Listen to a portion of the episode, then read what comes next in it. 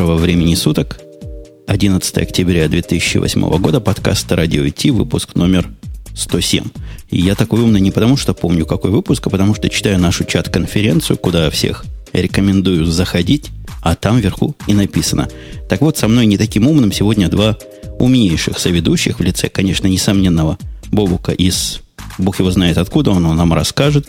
И Грея, который из страны Украина, но он вроде не из Одессы сегодня, если я не ошибаюсь. Нет, нет, нет, я точно из Одессы сегодня, со своего замечательного нового интернета, так что у меня все хорошо, я на месте. Отлично. А я нахожусь прямо, э, так сказать, в тылу э, и одновременно на главном российском фронте производства э, интернет-сайтов. Это очень-очень крупный город под названием Великие Луки. Здесь находится примерно 100 тысяч жителей. Они все сейчас слушают нас, все болеют. Мне кажется, что большая часть из них вот явно задана, за, занимается сейчас производством интернет-сайтов. Тот голос, который вы слышали в самом начале, это был Умпутун из э, славного города Чикаго, мы обычно любим говорить. Хотя, конечно, он живет где-то там недалеко, в маленьком-маленьком, никому незаметном городишке. Городишко называется Напервиль, и он уже который год подряд выигрывает конкурс лучшего городка для житья среди городов до 300 тысяч человек. Ну, потому что больше 300 тысяч там вообще жить не рекомендуется.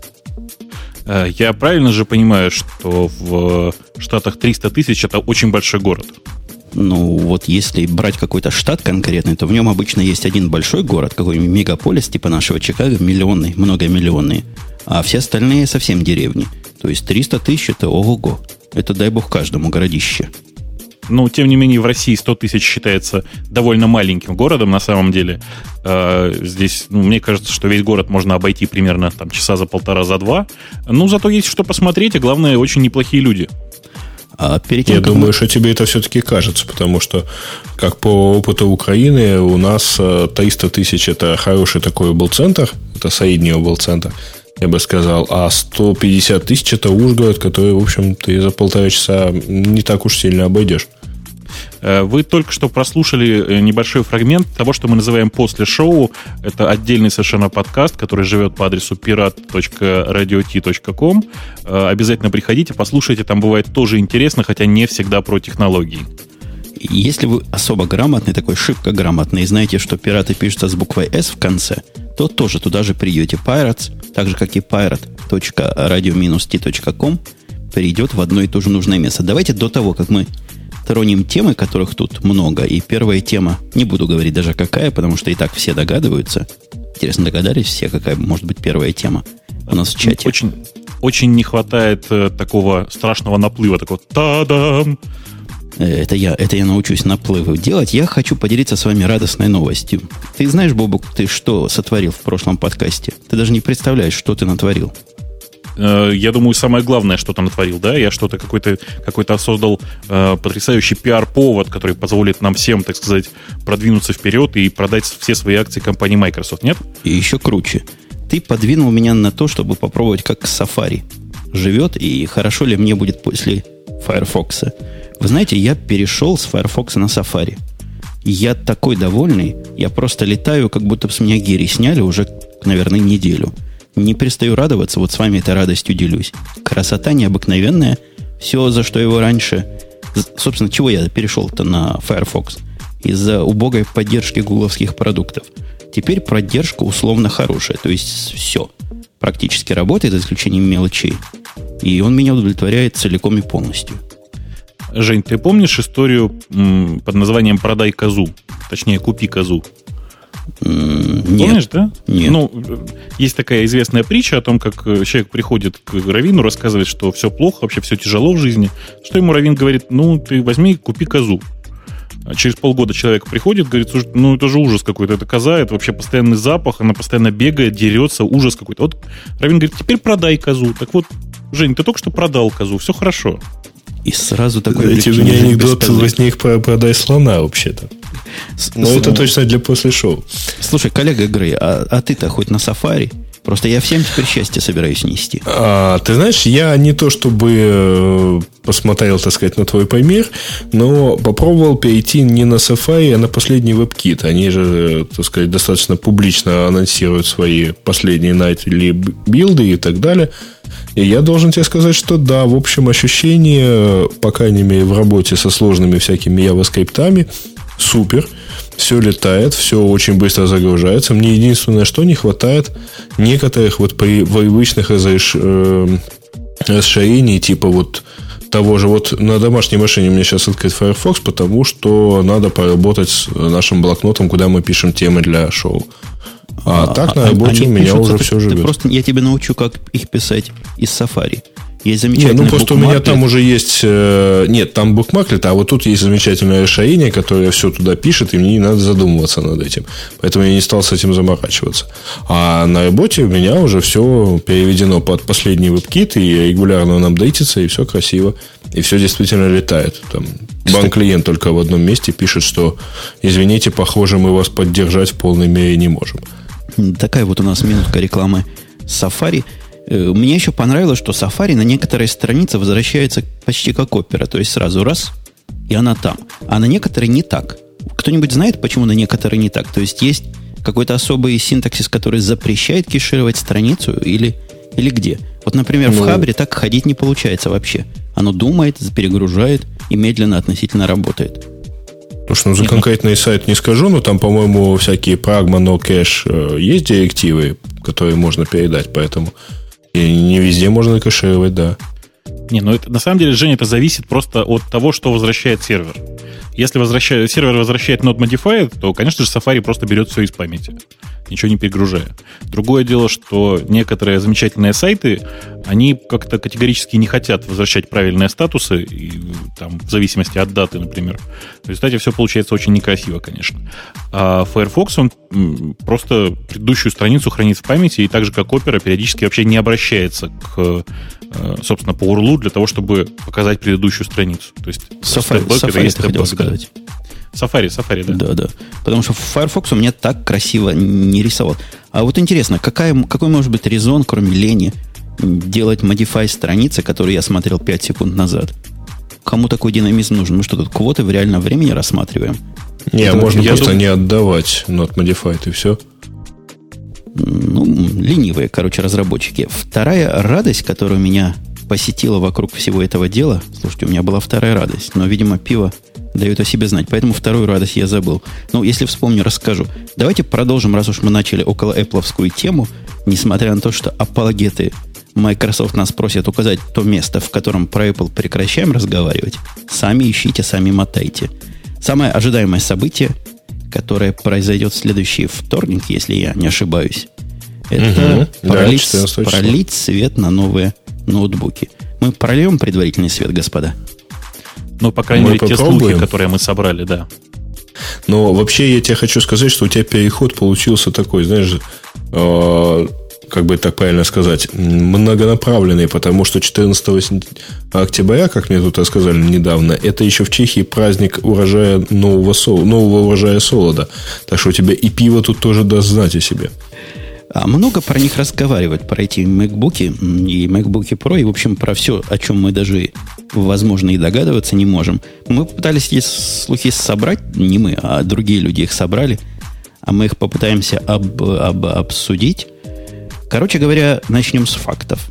Как, по-моему, кто это был? Гизмода факты подобрал, да, факты. Фактов, угу.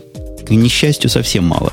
Во-первых, известно совершенно точно, что будет событие 14 октября – и Apple приглашает на эти события журналистов и всех других людей важных. И это официально. То есть есть приглашение, на приглашении изображено нечто. Вот по поводу этого нечто сразу первые слухи начались. Вы видали, как какой-то умник померил, сколько яблочек на картинке, которую Apple опубликовала, и посчитал, что 13,3 дюйма размер этого устройства, которое там сфотографировано. Ну, человек вообще провел феноменальную работу, как мне кажется, и нужно хотя бы за это его поуважать и рассказать э, про ту идею, которую, про, про ту идею слуха, которую он продвигает, собственно. Расскажи. А он продвигает. Он говорит, что э, размер стандартный MacBook у этой штуки я могу даже uh-huh. дальше продвинуть. Может быть, сказать, что это просто сфотографированный MacBook стандартный там. Вот я только хотел сказать, да, что э, несмотря на истории, что на этой фотографии новый какой-то MacBook, вполне может быть, что там просто нормальный, совершенно обычный MacBook. Нет, ну это не совершенно обычный MacBook, потому что он не белый, он не черный. Поэтому, если говорить именно о MacBookах, те, которые 13-дюймовые, то это, А-а-а. конечно, то, там что-то непонятное, судя по цвету корпуса. Ты знаешь, ничто так не красит э, хорошо MacBook, как это делает Adobe Photoshop. Или ну, все равно, вот если исходить из того, что это, наверное, что-то там реальное сфотографировано, то ну, сильно не похоже, чтобы это был черный или белый MacBook. Слушайте, давайте я пока мы, раз мы слово Adobe произнесли в эфире, я в прошлых подкастах объявлял сбор денег на новую программу для обработки этого подкаста. Собрали мы примерно половину нужной суммы. Несмотря на это, я уже заказал новую программку для записи, поэтому если вы вдруг, господа, желаете продолжить свои взносы, вперед. Там еще долларов на 100 вполне можете насобирать. Будет у нас вскоре программка, 14 числа тоже обещают ее для выпуска. И будет счастье, потому что в прошлый раз, монтируя подкаст, я проклял все на свете. И вас, дорогие соведущие, которые так долго говорят, себя, ну и, конечно, слушателей. А, слушателей проклинать не надо, давайте вернемся к теме. Собственно, все слухи, которые там сейчас идут вокруг событий 14 октября, они все касаются макбуков, и никто уже не сомневается, что это будет касаться именно, именно обновления макбуков и, может быть, MacBook Pro. Ну, прежде всего говорят еще один факт, что линейка макбуков, она сильно нуждается в апдейте, хотя бы из того, что цикл обновления они уже как-то пропустили. MacBook, я не помню, когда выпустили, но довольно давно, года, наверное, три назад, судя по тому, что я его года три назад купил, а купил я один из первых, наверное, даже больше, чем три года назад. Кстати, смотрите, какой компьютер хороший. Черт знает, когда купил, до сих пор работает как новенький, в тяжелых условиях, когда мой мальчик и моя девочка его мучают по-всякому. Ну, ну у тебя же какой, да. Core Duo, да? М-м-м. Это я не успел проглотить пиво. Нет, он обычный, он старый, самый первый. Никакого Core Duo, 32 бита, старенький, относительно нет, медленный, есть, но работающий. У тебя, нет, у тебя все правильно. У тебя Intel Core Duo, потом вышел еще Core 2 Duo, то есть он не так уж неизменный до сего времени дожил, потому что он немножко видоизменялся, модифицировался, в том числе, по-моему, года полтора назад, стал вот тем, которым он стал сейчас. То есть Core 2 Duo, 2 гигабайта памяти по дефолту и так далее и тому подобное. И третий, последний факт. Подожди, сейчас я тебе дам микрофон, коллега Баук. Слышу, как ты там вздохнул. Сейчас скажешь все плохое про MacBook. Это то, что Apple дало команду своим реселлерам прекратить складирование MacBookов и вроде бы MacBookов Pro. И это обычно происходит перед выпуском новой заменяющей модели. Вот на этом факты, пожалуй, и завершены. Ну, тут можно я добавить еще, еще раз, то, я, что... Я еще раз хочу помахать ага. флагом и сказать, что, Женя, тебе очень повезло с MacBook. Это вообще невероятная случайность, потому что э, поначалу MacBook, э, а особенно черные MacBook, вот такие, как у тебя, были невероятным, просто феерическим, феерическим куском э, деталей. А, потому что Не, ну, они, подожди, они, давай да, скажем честно, 95% да. черных макбуков а, поимели проблемы с а, полетевшими жесткими дисками. Это вот то, что мы знаем по итогам использования там где-то годичного, по-моему, да, э, Гриш? Ну, где-то год нет, вот опыта нет, использования. Если, если очень коротко, то нет, это были не только жесткие диски, это внезапно перестающая работать клавиатура, это выходящий полностью из строя, э, выходящая полностью из строя батарея. А батареи сейчас, как вы все знаете, интеллектуальные, и даже в батареях есть микросхемы, конец цитаты. А, э, там было очень много очень забавных проблем, и все они касались, на самом деле, в первую очередь плохой сборки. Вспомните историю с э, MacBook'ами и, и забытой термопастой на, на процессоре. Ну да, да. Мы уже решили, что, возможно, мое счастье связано с тем, что батарейку я меняю каждый год, в каком бы она состоянии ни была. Такой у меня внутренний закон. А диск я поменял буквально на третий день, потому что 60 гигабайт, но мне показалось, ну, смешно. Или 80, сколько там было. Поставил самый большой 200 гигабайтный, который тогда был доступен. То есть тебе вот еще и поэтому повезло. Вот, потому что, да, я в действительности встречал массу не только вот внутри наших ну, компанейских как бы репортов о том, что MacBook, у макбуков летит по-страшному э, летят диски, это во-первых. А что касается подтверждения, вот что реселлеры получили как бы совет не продавать, точнее не принимать новые как бы не складировать новые MacBook. Значит, да, действительно, более того, я, по-моему, в, в комьюнити Romac в Live Journal встречал сообщение, что где-то во Франции даже людям впрямую советовали ничего не покупать. В Саиду пойдут новые MacBook, новый MacBook Pro, и вот тогда приходите, покупайте. А вы слышали, как наша экс-коллега по этому подкасту пролетела, да? Нет. Ну, Аляпка купила себе MacBook Air. Это же срамота какая-то ходячая. Покупать MacBook Air срамота? за три дня до выхода новых, хороших, красивых и не таких э, странных ноутбуков – нет, Женя, MacBook, uh-huh. с MacBook Air там все хорошо. Вот если бы она купила э, в понедельник утром там MacBook или MacBook Pro, тогда бы я ее пожалел. Про Mac... Давайте вот, вот как раз пошли, пошли уже от слухов, переходим к логическим выводам и к логическим... Э, нет, от фактов переходим к логическим слухам, которые, видимо, э, с той или иной степенью вероятности вероятны. Во-первых, про MacBook Air говорят, что очень вряд ли поменяется его внешний вид, потому что новенький, свеженький, и вроде такая попсоватость в нем присутствует, но вот начинку наверняка поменяют. Ну, mm. э, общей чертой, которой вот как бы на котором все сходятся, это то, что у всех новых MacBook будет алюминиевый корпус, который уже, собственно, есть у MacBook Air и давно уже есть у MacBook Pro, но Теперь предполагается, что у MacBook Pro будет более такой он а, закругленный, может быть изготовленный по вот этой новой технологии Bake, то есть без, без отдельных дополнительных швов и так далее. Вот. Точно такой же корпус предполагается будет у MacBook э, обычного. Плюс к тому, опять-таки, предполагается, что MacBook Pro получит клавиатуру аналогичную нынешнему Air. Ну и, собственно, она, в принципе, похожа на MacBook обычный. Э, то есть не вот та вот отдельная как бы модификация клавиатуры, которая сейчас есть у нынешних, у старых, как бы, так сказать, MacBook Pro. Ну вот, собственно, и все, потому что кроме вот такого внешнего дизайна, там, по-моему, еще есть инсинуации всякие по поводу того, как будет выглядеть тачпэд – что они будут там стеклянные в стиле айфона, но, скорее всего, это фейк, но, может быть, ну, вот это действительно инсинуации, а более, вроде как, никаких дополнительных деталей не сообщается, то есть, что будет в начинке, по всей видимости, ничего особенного не будет, ничего, ничего особых изменений там не произойдет. Ну, как там было, Intel там и останется. А вот понимаете ли вы, особенно вот ты, коллега Бобук, понимаешь ли ты, коллега, что, что за бриковская технология? У тебя ведь тоже MacBook, э, MacBook Pro есть. На нем много да, швов конечно. видишь?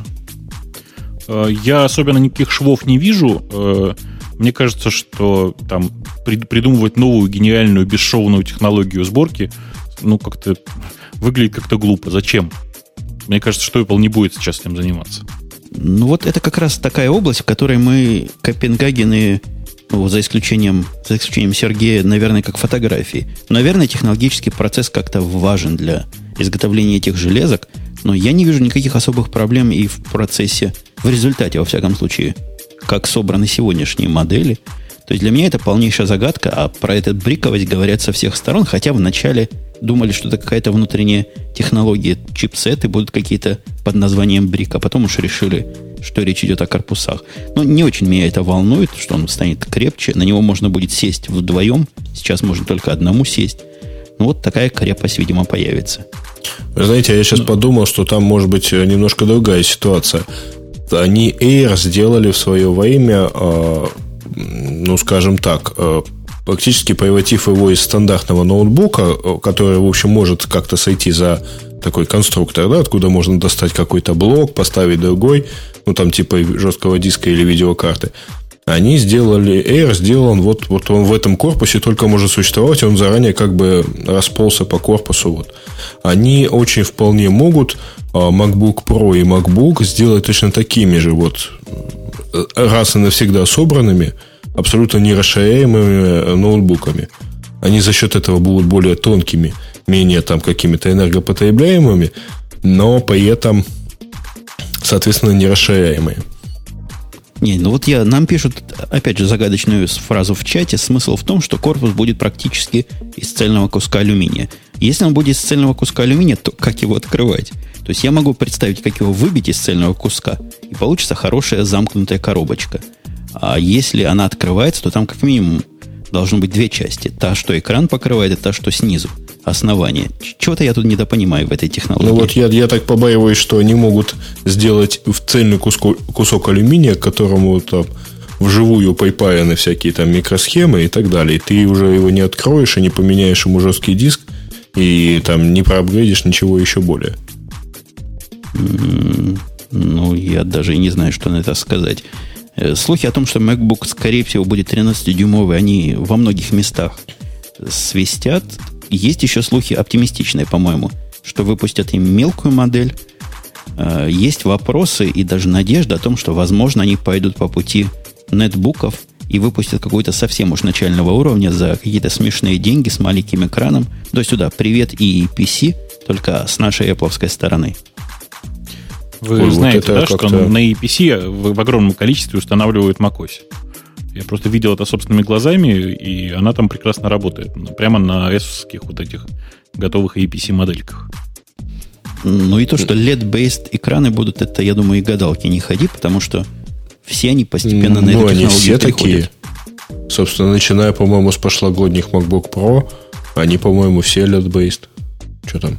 Ну, Учатся. Да.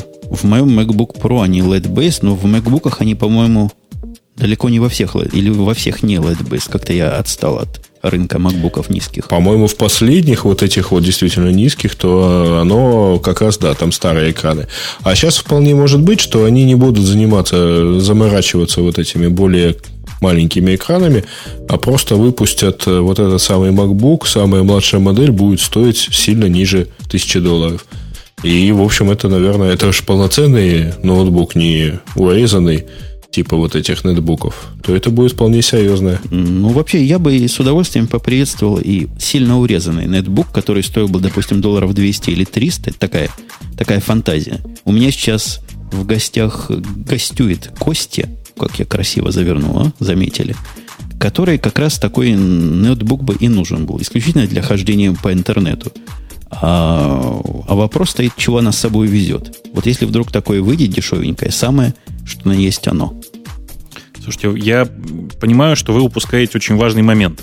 Э, вот те, кто говорят, что нетбук, он предназначен только для интернета, и поэтому он такой простенький и слабенький, вы как-то немножко отстали от жизни. Сейчас есть такие интернет-сайты, которые загружают мой большой MacBook Pro, просто, ну, там CPU стоит в районе 100%, э, просто гарантированно. Э, Похоже, мы знаем, что это за сайты. Ну, например, Google Ноутбук, простите. Ой, а, это у тебя что-то неправильное вообще-то. Э, нет, это не у меня что-то неправильное вообще-то. Это просто когда открыт большой ноутбук с большим количеством записей, с сложной разметкой, это выглядит именно так. Точно так же работает и, собственно, Google Docs э, который на большом сложном документе отжирает, отжирает 100% CPU, как нечего делать. Поэтому думать о том, что то, что происходит в браузере, не, сжирает, не сжирает CPU, это, знаешь, это, знаете ли, какой-то очень большой оптимизм. Да пусть оно и жирает CPU, ради бога. Пусть, пусть и жирает, но жирает оно не так, например, интенсивно, как обработка звука или обработка видео. То есть здесь вполне, ну, мне так видится, вполне можно было бы обойтись половинной мощностью той, что в самых низкоуровневых MacBookах сегодня есть. Ладно, не все сайты будут мгновенно открываться – но любимые одноклассники или куда там, Рамблер, куда еще девочки ходят, будет поработать как-то, как-то будут работать. Ну, как-то, да, наверное. С другой стороны, все равно нормального ощущения э, гладкой производительности, что ли, все равно не получится. Потом я боюсь, что Apple никогда не выпустит нормальный нетбук, потому что важная составляющая любого нетбука это вес. Вы найдите мне хоть один ноутбук, хоть один ноутбук от Apple, который весит меньше, чем полтора килограмма. Air.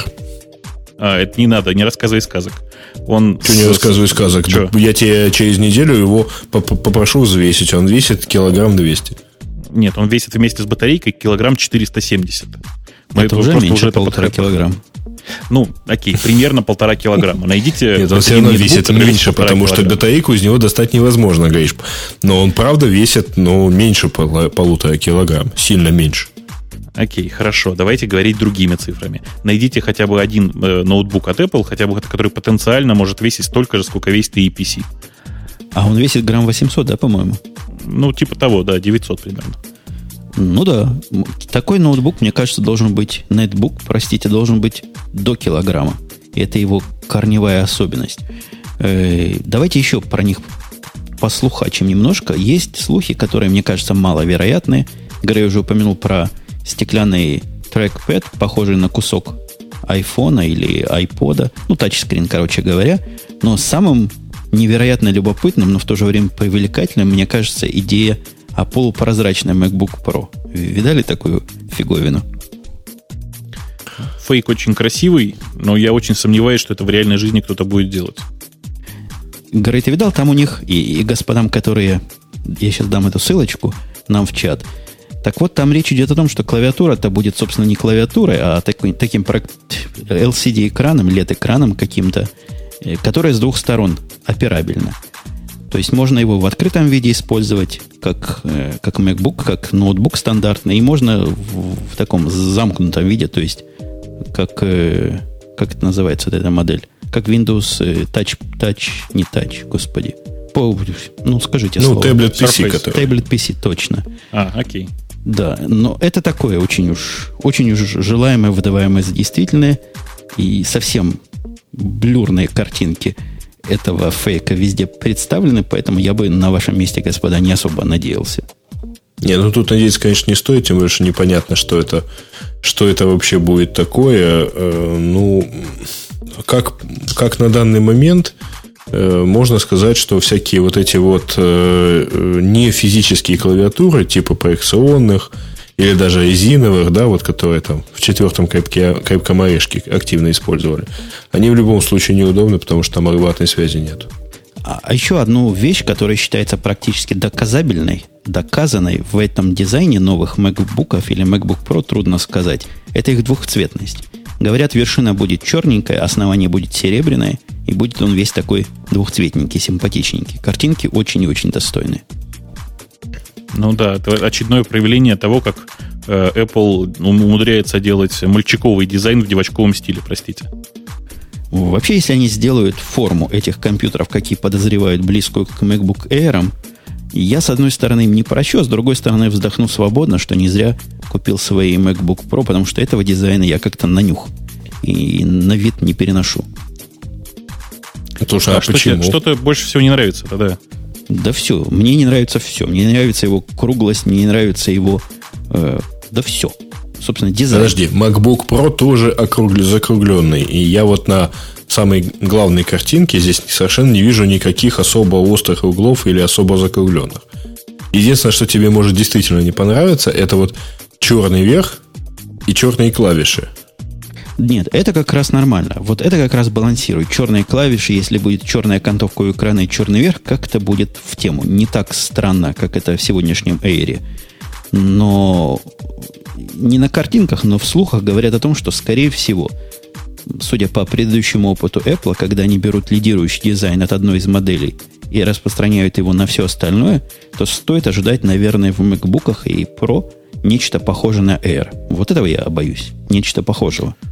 Потому что, ну, во-первых, я тебе хочу сказать, что ГАЭС езде не помеха, вот, и поэтому, собственно, на скорость точно не влияет. В общем, я, конечно, понимаю, там, может, у кого-то есть глобальное отвращение к черным клавишам на фоне серого корпуса, но, в общем, мне как-то это работать не мешает. Ну, работать на ну, чем угодно же? можно. Вопрос просто Во-во. в удовольствии. Да. У меня, у меня складывается впечатление, что э, дизайн нынешний вот э, MacBook Air, он как бы подобрать-то аккуратное слово. Знаете, есть такое хорошее английское слово гейш. Немножко м- слегка нетрадиционной ориентации. То есть, если про всю технику Apple говорят, что она вся нетрадиционной ориентации, то вот э, MacBook Air, он слегка нетрадиционной ориентации. То есть слишком далеко от тех канонов, которые Apple очень То есть он двигала. более, подожди, то есть он более традиционный, чем вся остальная техника Apple. Он да? более попсовый, да, он более попсовый. И я думаю, вам не угодишь, товарищ. Я то думаю, вам слишком нетрадиционно, то вам не очень слишком традиционно. Я бы Бобука так перефразировал, с твоего позволения или даже не позволения. Это какой-то переходный ноутбук, то есть для людей, которые собираются пол поменять. Скорее всего, для трансвеститов самое, что на есть модель. То есть все остальные это для тех, кто уже его поменял, да? Либо некоторые, которые уже поменяли, некоторые, которые в упор не хотят свою маскулинность трогать. Вот раз, на совершенно разные вкусы есть. А это переходный такой. Ага. Э, слушайте, мы на теме с э, ноутбуками просто засидели, не знаю, примерно полчаса, наверное, шоу. Давайте потихонечку двигаться дальше, потому что не для всех это действительно важная тема. Она важна не для всех, но нам она интересна. Вот и сказали, что хотели. Но вот мы еще наверняка скажем про около линоксовских тем, которые тут идут просто гуртом. Прежде всего, 2.6.27 вышел. Я, конечно, говорю о ядре, о ядре Linux. Linux, простите. И много всего тут нового. Хотя... А, ты самое главное это видишь, нет? Я не знаю. Или ты, ты, ты пользуешься вообще линуксовыми машинами где-нибудь? На десктопе, я имею в виду. Нет? А, нет, на десктопе нет, никак. Понятно. Значит, для, для серверов, на самом деле, тут глобально никаких э, особенно серьезных изменений, кроме multi-queue networking, нет. Э, для десктопов, наконец-то, наконец-то в ядро проехал, проехал набор драйверов, который Ой, господи, GS PCA, по-моему, называется. Да, по-моему, прочитал правильно. Это набор драйверов, который, э, собственно, осуществлял поддержку большого количества веб-камер USB-шных. Э, вообще в Linux очень большие проблемы были с веб-камерами, приходилось тащить ядро там, в ядро пачек просто со стороны. Э, это, наконец, вот должно решить эту проблему. По крайней мере, довольно свежая версия там, JSPCA втащена в ядро. А если так смотреть, то на самом деле из интересных вещей еще собрали свежую совершенно э, реализацию э, соспенда на диск э, через keydump. У ядра был такой, был такой замечательный метод под названием keydump. Это способ текущее состояние ядра сбросить, ну, в, собственно, на диск, например. Э, и, соответственно, с помощью кейдампа это все дампилось, с помощью keyexec это потом загружалось как целое новое ядро. В результате сейчас, в общем, пытаются на этом сделать систему быстрого засыпания, что ли. Э, Подожди, и, а я пожалуй, правильно понимаю, что, да. что оригинально keyexec и keydump уже и сегодня, если они у вас стоят, позволяют загружать новое ядро без перезагрузки сервера да. или компьютера. Да, да, да, да, да, да. А ты пробовал такую балалайку у себя на продакшене? Ты знаешь, нет, потому что как бы нет особенного смысла. Э, обычно мы, когда ставим новое ядро, мы обычно еще перезагружаем машину. Для чего? Для того, чтобы проверить, что в случае там, скачка питания, например, эта машина все-таки загрузится. Если постоянно инкрементально киэкзеком обновлять ядро, знаешь, можно, в общем, до, до тяжелых ситуаций докатиться. До обновляться. Когда машина да, не, перезагрузится, перезагрузится с очень старым ядром. Короче говоря, не очень ты этой технологии доверяешь на продакшене. Не, я вообще тоже посмотрел на это сначала с воодушевлением, а потом как-то подумал примерно теми же словами, что и ты, и не стал пробовать. Сказано Слушайте, тут... подождите, а временное засыпание это разве вообще для серверная технология? У меня такое ощущение, что это больше это, так, Нет, ну, это клиентская, это такое. клиентская, клиентская часть. KXEC э, вообще как бы он существует в ядре очень давно, и тут э, никакой, так, никакого ничего нового не, не произошло. Просто написали некоторую обертку вокруг KXEC KDump, которая позволяет, собственно говоря, вот работать с э, выключением питания. Ну, а, в рамках клиентской да. части я бы еще добавил, что тут вот э, включен драйвер для я так понимаю, нового стандарта, то есть для N-стандарта Wi-Fi? Он... Нет, что ты. Это для этих самых. Он новый стандарт Wi-Fi в куче разных адаптеров был. Э, это для атеросовских, карточек, для, там, для некоторых, некоторых атеросовских карточек, которые поддерживают 82, 802.11n, вот типа прислали новый драйвер разработчики, и его, собственно, снова втащили в ядро. Э, собственно, непонятно, кому это актуально, потому что, по-моему, сейчас таких устройств довольно мало. Не скажи, не скажи. Вот тут смотри. А, сетевые, обычные загнатовские драйверы, это, в общем, вот поминаемые уже сегодня и PC, например. Это, слушай, ты знаешь, они там обновили... Я не знаю, что там, что там они обновили. Я думаю, что они просто обновили фирмварь, которая, кстати, начиная с этого ядра теперь э, лежит совершенно в стороночке и загружается при старте. Таким образом обходятся проблемы с э, лицензионной частотой ядра Linux. Э, собственно, мне кажется, что вот то, те новые драйвера, о которых еще говорится, в смысле о драйверах сетевых устройств обычных, э, это в основном обновленная фирмварь. Я, честно сказать, я за, вот за этим бранчем совершенно не смотрю, за этим куском, куском исходного текста. Но мне кажется, что дело тут только в этом. А, Есть и, пожалуй, еще пара да. приятностей. Угу. Например, появилась возможность, они называют это контрольные точки, восстановление из них. Ну, такие снапшоты в Zen появились, чего многие хотели, кто это дело пользует. И что мне интересным показалось, не то что интересным, а любопытным, поддержка файловой системы, о которой раньше вообще не слыхал, честно говоря. UBIFS. Оказывается, нокиевская система для работы на флеш-накопителях с ограниченным числом циклов записи. Теперь они ну, то есть на любых, флеш, да, на любых флеш-накопителях, на самом деле. А вот под, под, этим, под этой системой имеется в виду что-то особенное, то есть как оно считает, сколько можно писать, и, и ты, ты вообще представляешь, что, что это означает? Я не, так не, думаю, там... что это просто поддержка. Э, вот если ты подключишь теперь телефон Nokia к э, Linux, то ты он его увидит как э, и сможет работать с ним как слэш накопитель. Не, не, не, это все, все гораздо Нет? проще. Для для проекта Майма в свое время, как бы, это, в общем, это, этот кусок сорцов, я так понимаю, и делался.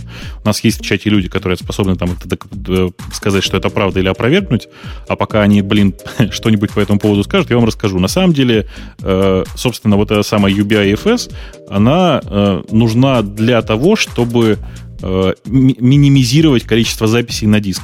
То есть это такая файловая система, которая э, очень сильно минимизирует э, количество записей на диск, плюс э, работает в ситуации, когда сбойный блок это нормально. Все-таки э, в текущих файловых системах сбойный блок это скорее исключение. А работая с флеш-диском, ты как бы считаешь, что сбойный, сбойный блок это нормальная ситуация, его нужно просто обойти, пометить и все.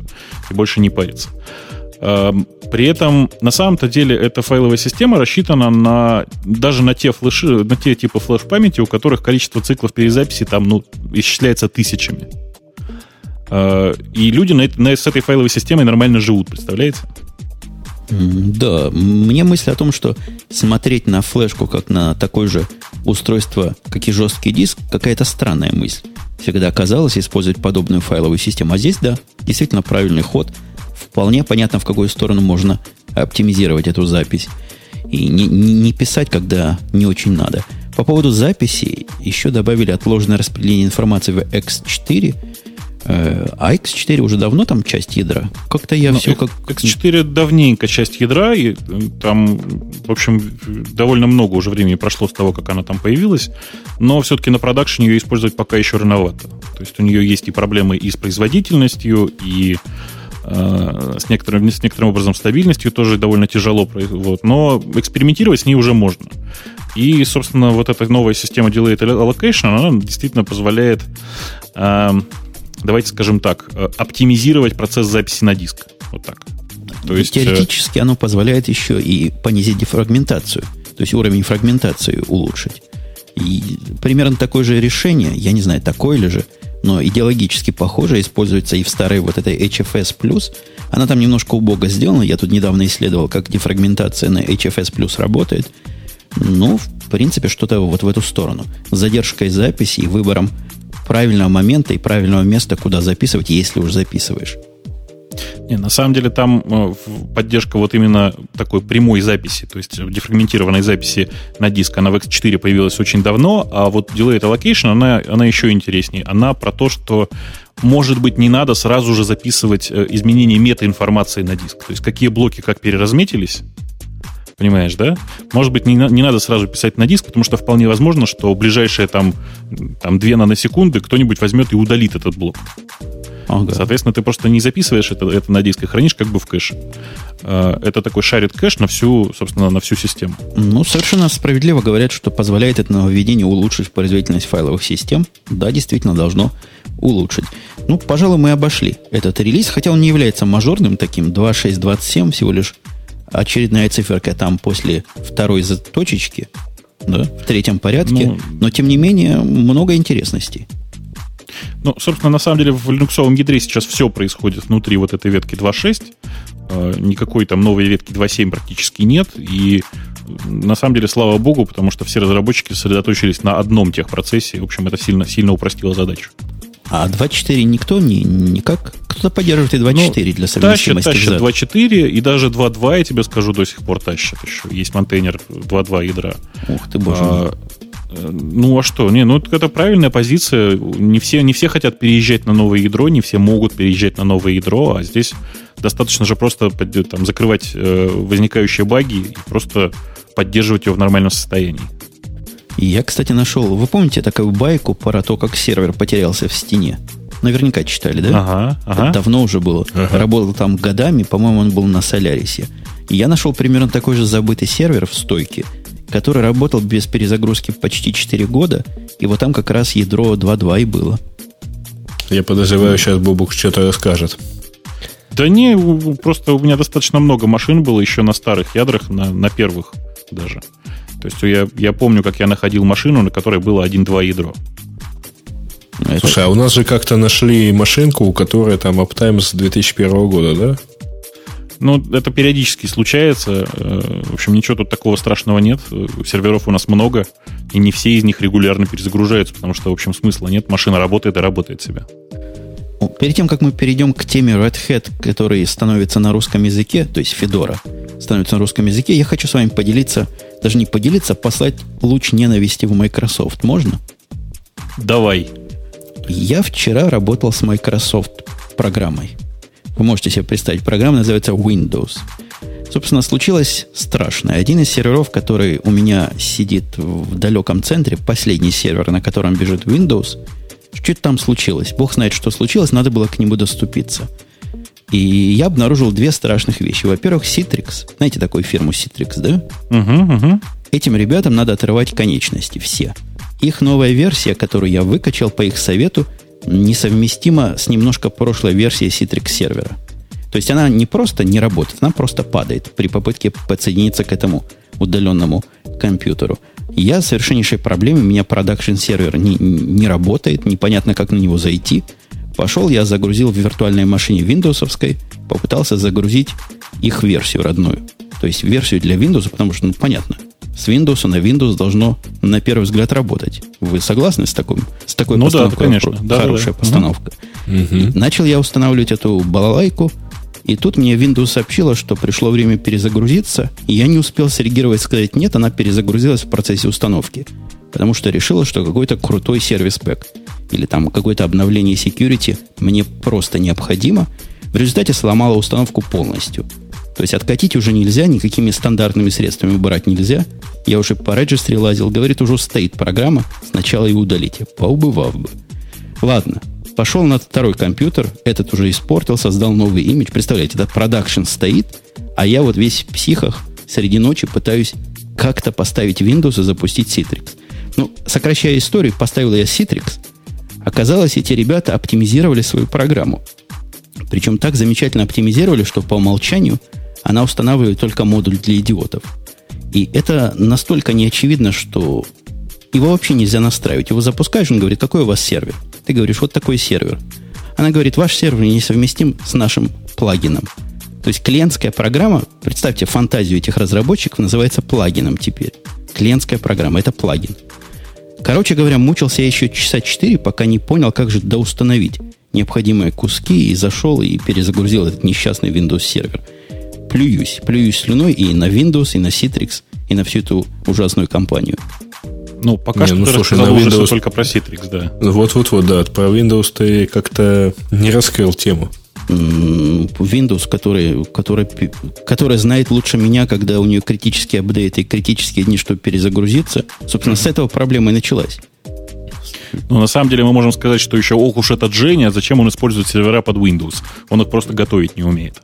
Не, мы можем еще дополнительно сказать, какого-нибудь там, выступить в роли адвоката дьявола и сказать, это ж как надо, так сказать, дожиться, чтобы Windows сама была вынуждена перезагружаться после установки патчей. То есть сколько лет там не обновлялся сервис пак?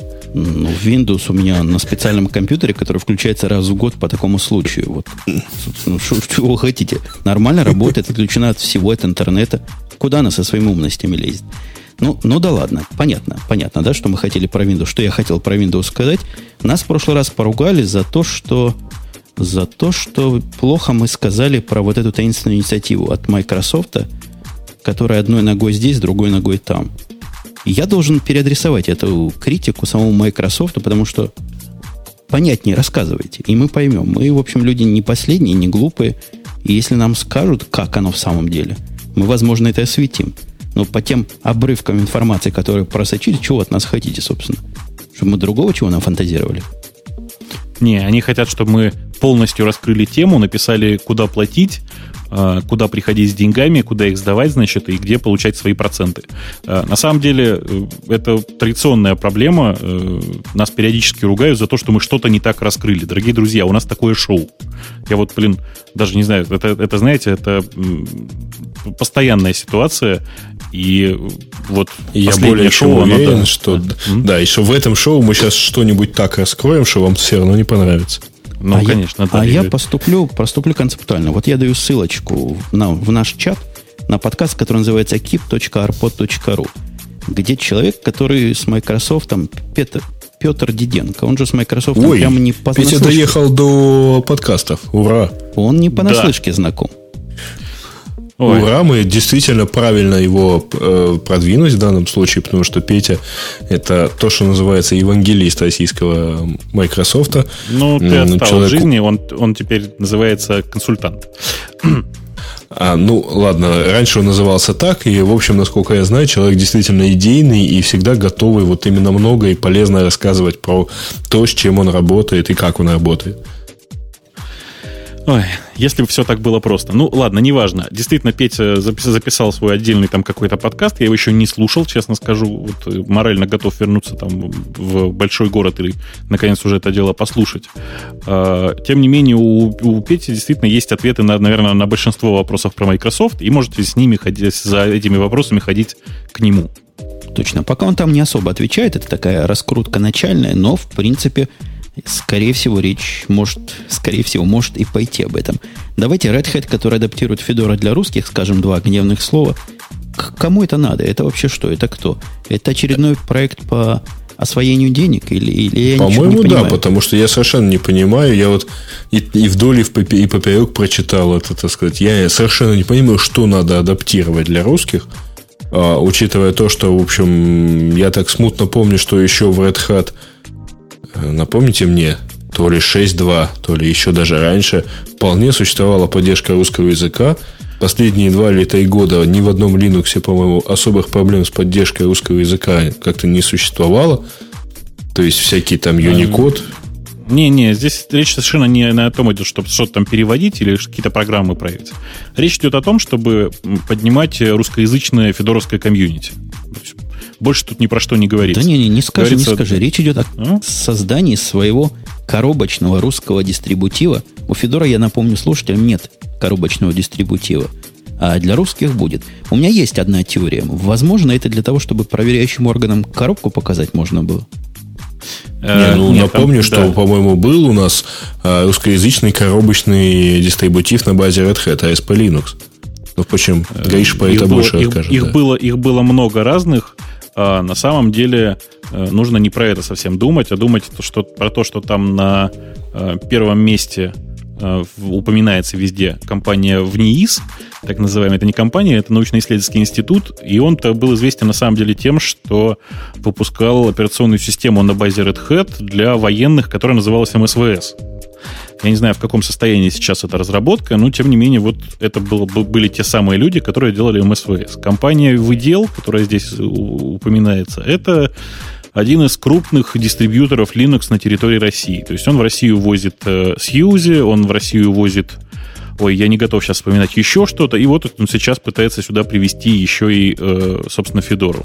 Я не понимаю, почему ведут сюда, везут сюда Федору, а не коробочный Red Hat, вот это для меня загадка коробочный Ты имеешь в виду Red Hat и Enterprise Linux?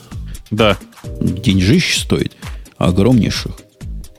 Ну что? Не знаю. А, ну, а какой смысл делать здесь, выпускать здесь в коробке Федору, которую все могут скачать? Я, я не знаю.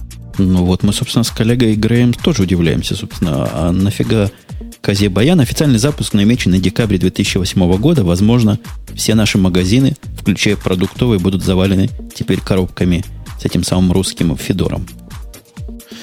Ну, а, по Федору не знаю, да. а, в общем, другие Linux и так, в общем, достаточно доступные. То есть, по Федора, Федора тоже достаточно доступно, но, в общем, я и коробки видел со, всякий, со всякого рода Linux, вполне нормально в компьютерах, магазинах. Совершенно непонятно. Вот, в общем, я скорее, учитывая, что упоминаются всякие ВНИИ, я скорее склонен считать, что это кто-то пилит какую-то часть денег.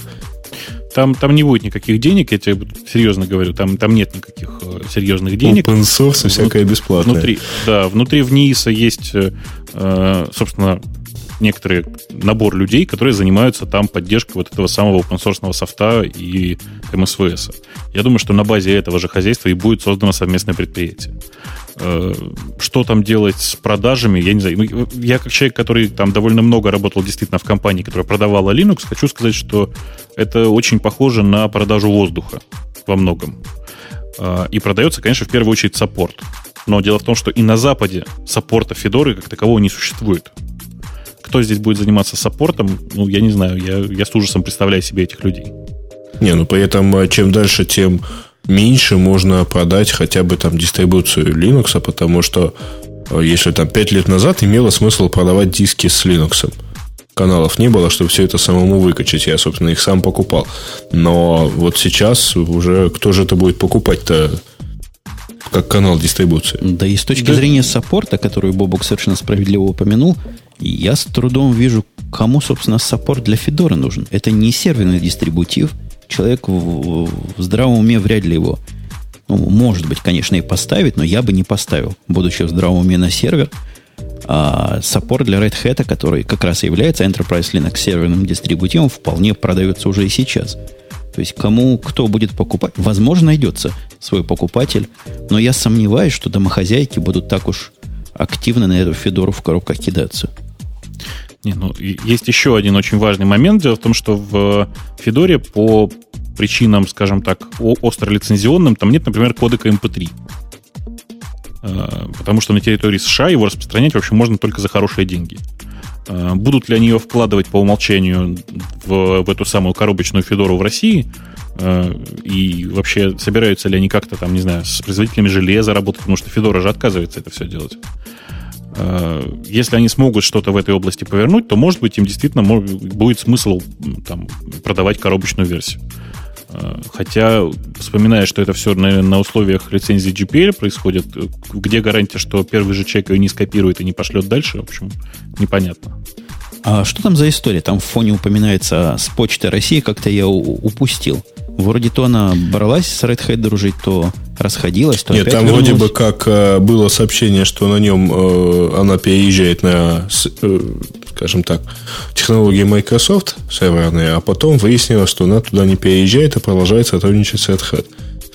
Вообще мне это, так сказать, компания по подсчету, сколько народу уже переехала на Linux или уже вернулась на Microsoft, достаточно скучна, по-моему. Почему? А по-моему, это очень увлекательно. А, каждый раз, когда какая-то компания торжественно заявляет, мы переходим на Linux, туда приходит Microsoft и приходит с э, ценами, ну, хотя бы в два раза ниже, чем были до этого. Мне а может и не приходит. Люди... В зависимости ну, от, от, от значимости компании, конечно. Ну, почти всегда приходит, и очень приятно смотреть, как люди торгуются иногда. Знаешь, я иногда просто вот реально интересно посмотреть, как люди торгуются и снижают цену. А позвольте мне добавить интерактива в наш разговор и показать тем людям, которые приходят среди ночи в наш чат, что их вопросы и мнения чего-то стоят. К3К говорит, в темах вроде нет, но может пару слов о Мандрива 2009. На самом деле, если уж до конца честным, как раз следующая тема идет Мандрива Linux 2009 релиз, но мы должны такой кивок в сторону чата сделать. Я сделал. А если из вас кто может что хорошего про Мандриву сказать, я с удовольствием послушаю ну, самое, самое главное, самое крупное изменение, которое человек видит сразу же, заключается в том, что наконец-то, наконец-то этот ужасный инсталлятор, оставшийся от старого Мандрейка, был практически переписан с нуля, как утверждают авторы. А, на самом деле, я так понимаю, что большая часть изменений коснулась в основном внешнего вида инсталлера, и точно так же переделали то, что тогда называлось как DrakeConf, да, это раньше называлось. Теперь uh-huh. это называется Mandriva Control, Control Center. Они тоже, тоже наконец-то То, что он так назывался и раньше, просто он, ну, может быть, они Но... на более низком уровне сейчас перестал называться DrakeConf. Не-не-не, он, он как бы Mandriva Control Center он называется достаточно давно, это не, не, не нововведение. Просто они его средизайнили, и теперь он выглядит как э, сейчас давайте попробуем так сказать, как нормальное KDE-шное, э, собственно, приложение. Слушайте, а, а Мандрива давно перешло ну? на KD? Или оно всегда... Вроде оно не там всегда, было. было KD. Да, Нет, там, там совершенно всегда, то есть я с 2001 года помню, что там по умолчанию ставилось, ставилось KDE. Ну, пусть меня в чате поправят, но, по-моему, там Андрива, которую я пробовал в далекие, в лихие 90-е, она была не с KDE. По-моему, она была с KDE как раз, со вторым еще.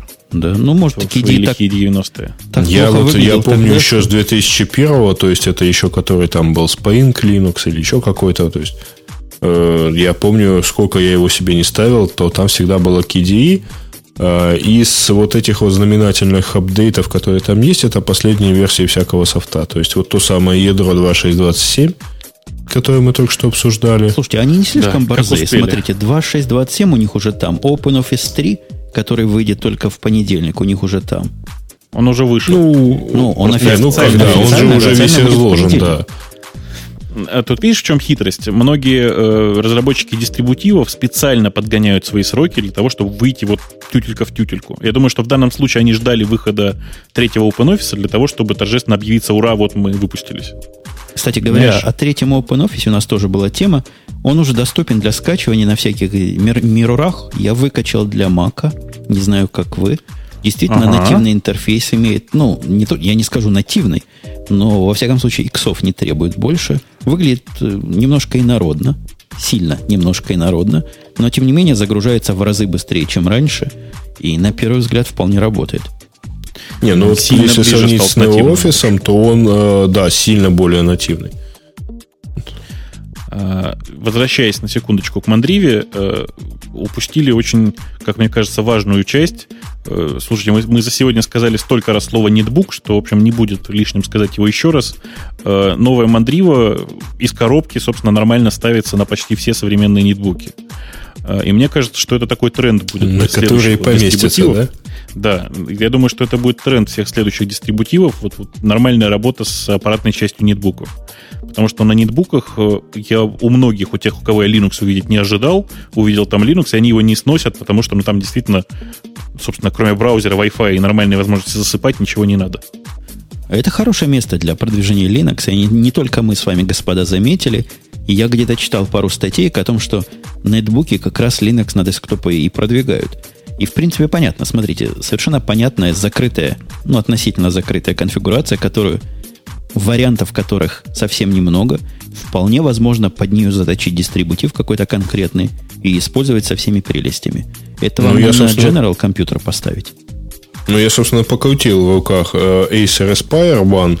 Это, там, по-моему, 9-дюймовый экранчик – и так далее. То есть такой тоже нетбук, и там стоит какой-то Linux. Э, честно говоря, не знаю, потому что какая-то специальная сборка, по всей видимости.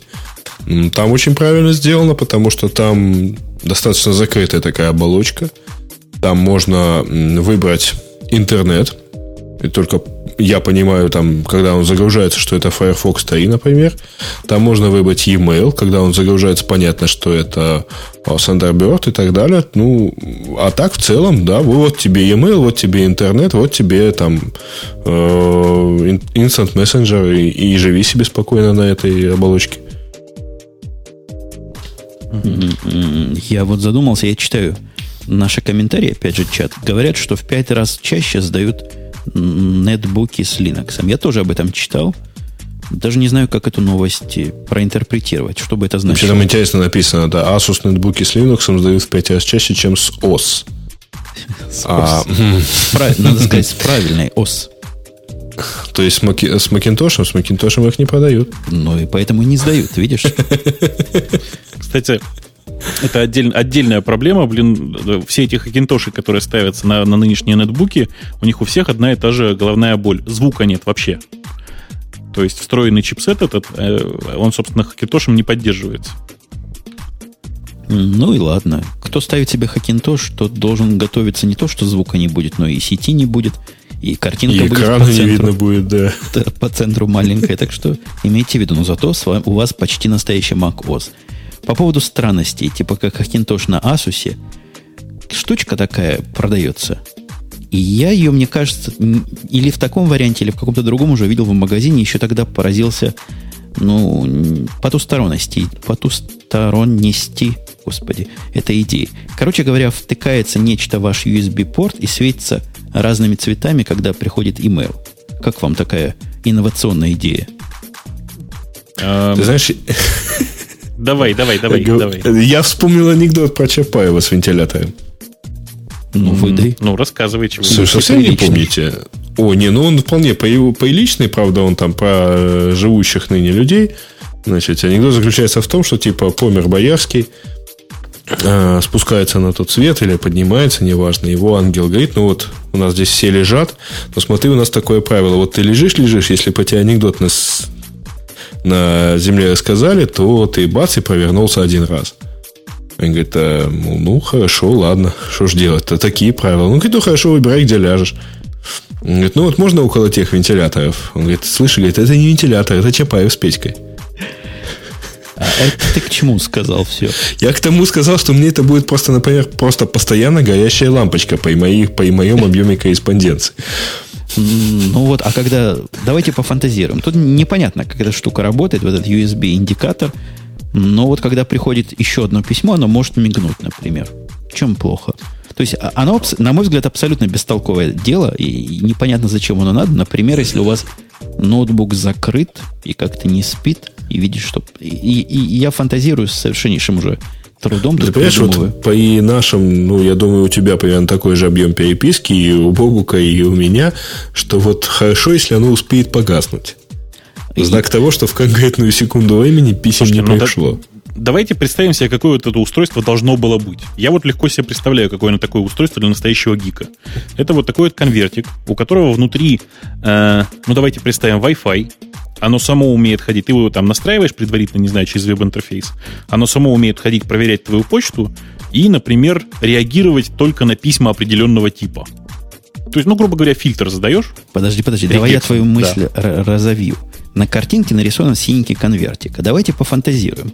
Мы все с вами помним, что у Gmail есть разноцветные лейблы. Представляете, приходит письмо, которое метится вами красненьким цветом, эта штучка красненьким начинает мигать. Зелененьким, зелененьким. Вот это я понимаю. А если пришло бы два письма, и на один надо мигнуть зелененьким, а на другой красненьким? Будем мигать по Чего очереди. Да в идеале, на самом деле, просто несколько таких конвертиков завести, поставить их на столе. USB здесь, конечно же, ну, это, это варварство, мне кажется, что они должны сами уметь ходить, проверять все, без всякого ноутбука. А, просто, просто по IMAP ходить и проверять содержимое почты. Там, и, и все. И это будет действительно отличное устройство. Цена, правда, будет не 17 долларов, а, скажем, 170. Знаю, 47, да, 47, я надеюсь, все-таки. Потому что Wi-Fi, собственно, Wi-Fi чипсеты не такие дорогие, как ты думаешь. А, по-моему, это было бы отличное устройство, и продавать их, допустим, я не знаю, пачками по 5 штук сразу разных цветов. Зачем просто вот лампочки разные встраивать? Давай просто разные конвертики сделаем. Они же маленькие, на самом деле. Вот то, что здесь слева нарисовано, это, собственно, нетбук какой-то тоже. Ну да, оно маленькое. И действительно, если комплектами продавать и какой-то э, какой такой корпус, куда их вставлять, как э, в какие-то пазы, втыкаешь нужного цвета, вот они и перемигиваются. Ну, все это бред, конечно, с сивой кобылой. Нам тут говорит Сван, что в Nokia есть лампочка для email. Можно я скажу гадость про Nokia?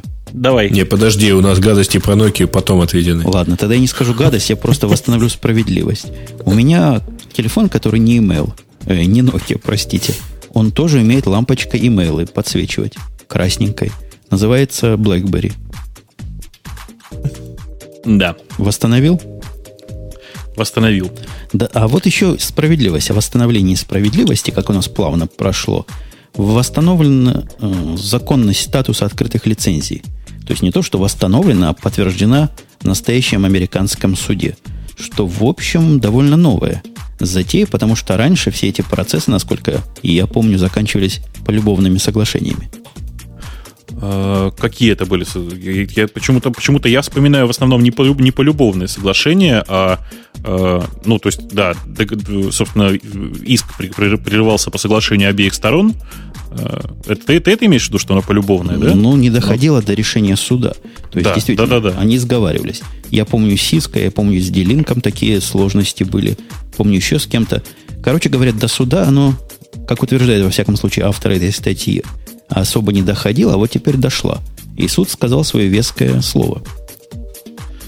А, я даже не знаю, что сказать. На самом деле, э, история здесь примерно такая. И, и поправьте меня, если я ошибаюсь. Был такой, точнее, есть такой дяденька Мэтью Катцер, который в свое время запустил какую-то шахматную игру, что ли, он запустил в онлайне. и у него был, ну, собственно, и интерфейс этой, этой шахматной игры, он был написан на Java, там использовался open source проект под названием GMRI, по-моему, так назывался. Слушай, слушай, коллега Грей, он даже эту тему и сейчас не читал, по-моему. Да ладно. А что, какие шахматы? Ну, потому что ты примерно... Идет. Да. Да? Нет, просто... Там не про шахматы. Почему GMRI называется? Java Modeling Railroad. Вот это Railroad, это ключевое слово здесь. А, я, я, конечно, могу очень сильно ошибаться, но просто это вот именно фамилию этого чувака по имени Кацер, пока вы сейчас будете рассказывать, я сейчас попытаюсь ее найти.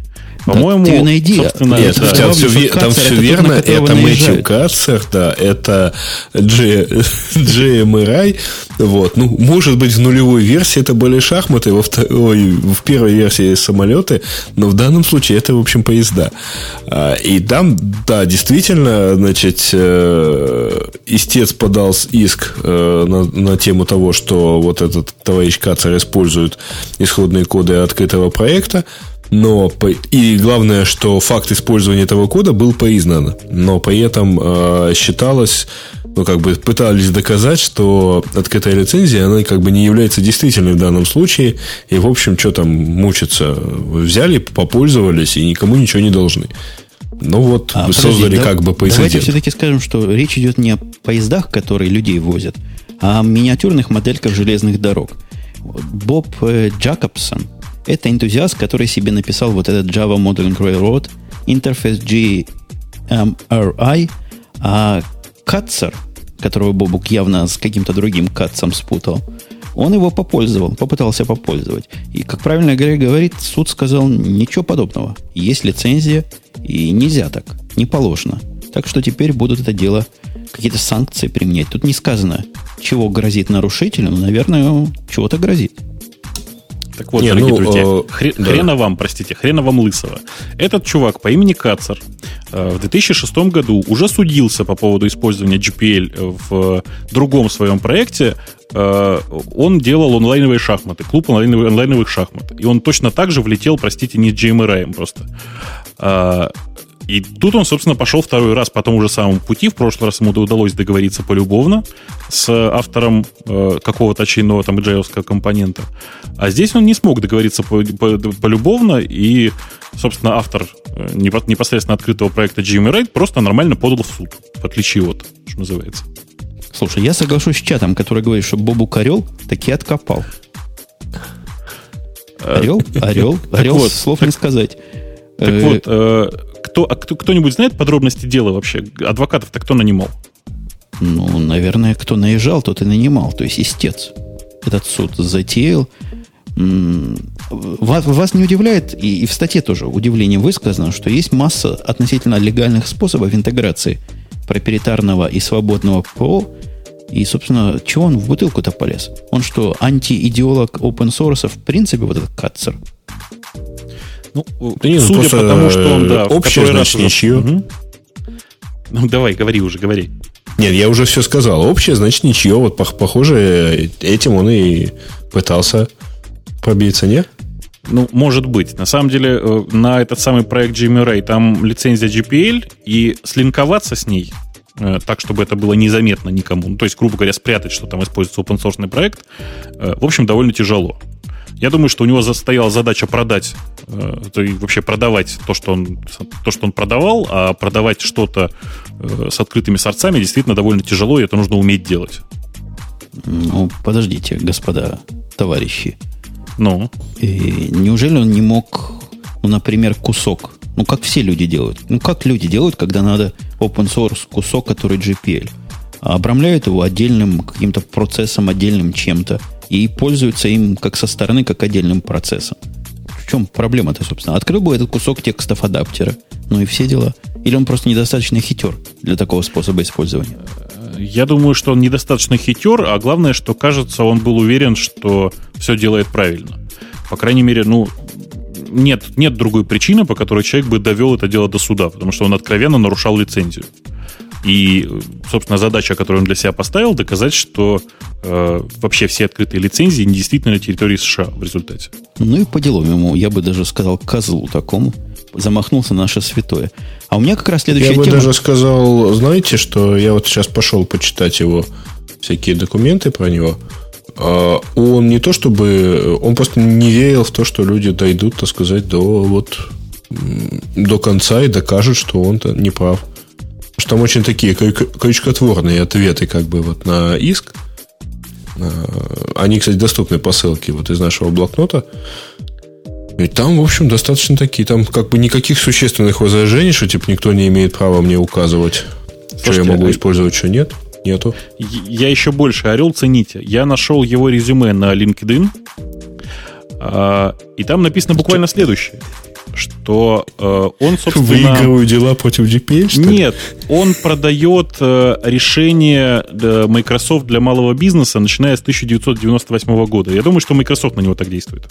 Да он просто засланный казачок, я бы сказал. И, и, ну, и пусть да. Петр в своем подкасте это опровергнет. Теперь у него есть где опровергать. Кстати, несмотря, спорить, несмотря да? на кризис, говорят кризис во всем мире, а я слыхал, Бобук, тут народа в Твиттере начал набирать на работу к себе. Ты что, совсем не, не в струе экономики сегодняшней? Я вообще считаю, что на фоне этого кризиса нужно поступить самым правильным образом. И, дорогие друзья, если вас уволили с работы, приходите, присылайте резюме. А, мы, в общем, всех хороших специалистов берем на работу. Ну что, кризис, кризис, ну, что теперь? Я так понимаю, особенно если у вас ты какой-то там давал страны. А если у тебя хабра большая, приходи. Это не ты, это Яндекс давал. Это не я, да. А для тебя нельзя сказать, если за вами в Твиттере больше, чем 500 человек следит, приходите к Бобуку на собеседование. Ты знаешь, нет, потому что мне сейчас больше Мало нужны таких. люди, которые работают, а не которые разговаривают. Разговаривать я и сам могу. Нет, подожди, а, а тебе не нужны люди, которых слушают? Э, сложный вопрос. Вот реально сложный вопрос. На самом деле мне сейчас гораздо больше нужны люди с головой и руками, чем с головой и хлебалом. И ушами. Давайте по поводу... Просто у нас сегодня замечательно гладкие переходы происходят, сказал я, держа в руке почти до конца выпитую бутылку с пивом. Догадываетесь, куда я пытаюсь перейти? Ну, наверное, на самую последнюю в списке вот тему про нет, то, что нет, нет, нет. стартап он начинает увольнять людей, нет? А при чем здесь Ня. бутылка с пивом? Вот Бобук наверняка догадался. Про Конечно, пиво не знаю, а ты же говорил про кризис просто. Я, я от этого оттолкнулся. Gmail. Gmail пошел навстречу ага. нам, друзьям-алкоголикам и авторам подкастов в нетрезвом состоянии. И предотвратит, говорят, Нет, про подкасты переписку. там ничего не написано. Ну, я, я от себя Подкасте творчески добавляю. не мешает. Короче, короче говоря, Gmail я, я этой штуки не видел. Но говорят, есть такая фиговина, которая позволяет установить такой скеджер, который предполагает, что вы в этот момент вы пьяны. Это для особо грамотных, даже не грамотных, дисциплинированных алкоголиков, которые выпивают по часам. И в этот момент он вам покажет странное. Настолько странное, что я вот глядя сейчас на эту картиночку, сейчас ее дам в наш э, чат, так вот, я бы и сейчас не прошел тест, хотя выпил всего половину бутылки. Слушай, нет, там достаточно простые все вопросы. Я думаю, что ты прошел бы все-таки. А вот там, там только четвертый нет. вопрос сложный, да. Да, там, там от трехзначного числа отнять двухзначное число. Это как? Это возможность мою запустить калькулятор проверяют? Ну, или так, понимаешь? Э, на самом деле, мне кажется, что веб-планета просто не пошла достаточно далеко, а обсуждаем мы сейчас по-честному это так статью веб-планеты с названием Gmail предотвратит, предотвратит пьяную переписку, нужно было э, более шокирующий заголовок написать. Например, э, Gmail не даст пользователям отправлять почту. О, по-моему, больше народ должно было прийти. А, так вот, действительно идея давать людям математические упражнения для того, чтобы доказать, что ты трезв, мне кажется довольно странной. Потому что, ну, я знаю довольно много людей, которые в пьяном состоянии решают, в общем, математические, тем, такие простые упражнения с легкостью необычайной. При этом они даже ходить не в состоянии уже. Нет, мне, ну, мне тут, тут рассказывают, общем, как 99 отнять, да я понимаю. Но вдруг там в следующий раз 98 будет. А что вы предлагаете вместо вот этого теста? Не, ну тут э, я-то читал оригинальную, я не в планету читаю, я почитал оригинальный пост. Значит, там предполагалось, что вот в тот момент, когда вы вот пытаетесь что-то написать и тут же отправить, то э, в какое-то время вам вот Google попытается остановить вас, не дать вам это все дело сделать. Э, в исходном состоянии там не было ничего в исходном посте Там не было ничего про наркотическое или даже алкогольное опьянение, как это предположила веб-планета. Вот, да, просто действительно вам дают, ну, вот мне сейчас вспоминается, что а, у, некоторых пользователей моего форума есть девиз «Напился, руки прочь от клавиатуры».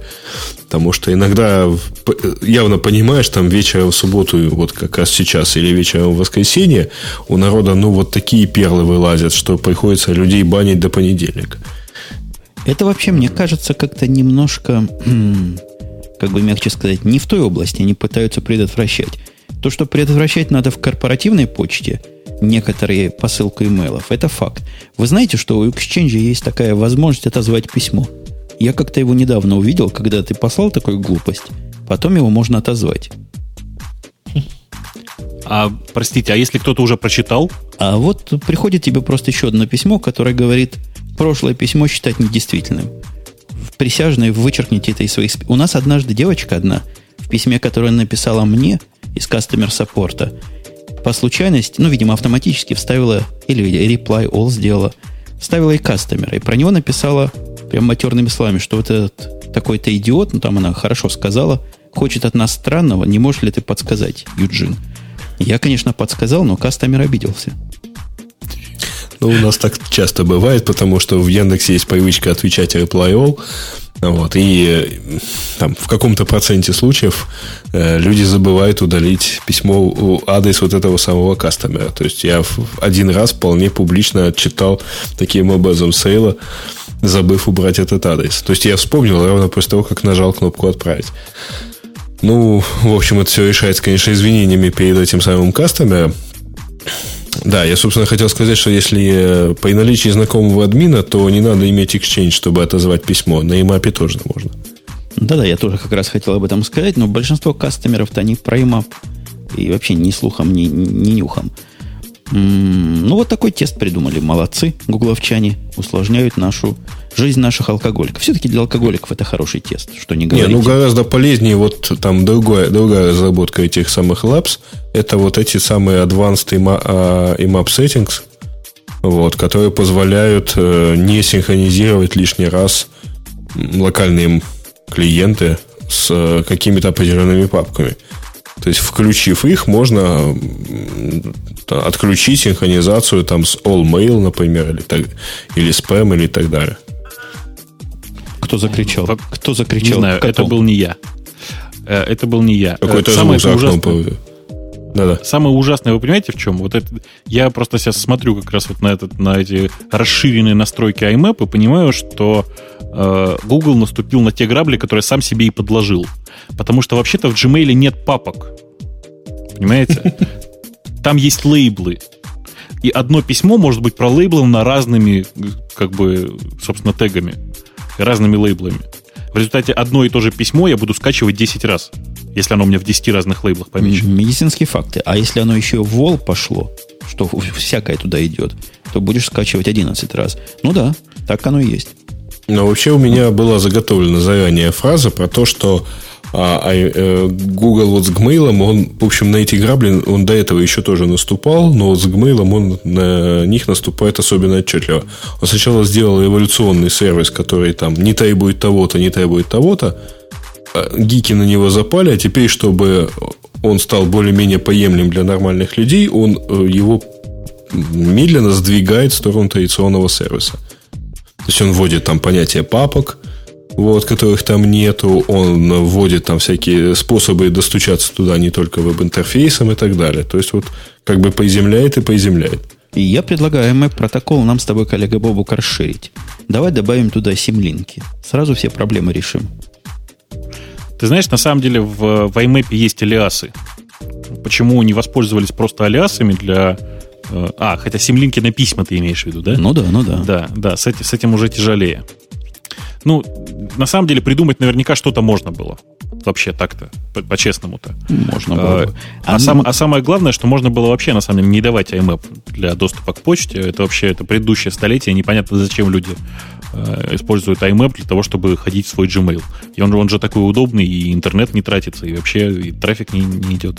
Я просто для тех пользователей, которые к нам подключили сегодня первый раз, вот то, что он говорит, это потому, что вы не поверите, из какой он компании. Из той компании, которая в 21 веке не предоставляет IMAP к себе, поэтому и всех остальных за это и ругает, что совершенно концептуально. Да-да, приходите все в Яндекс Почту. В Яндекс Почте вы можете отправлять письмо в любом состоянии.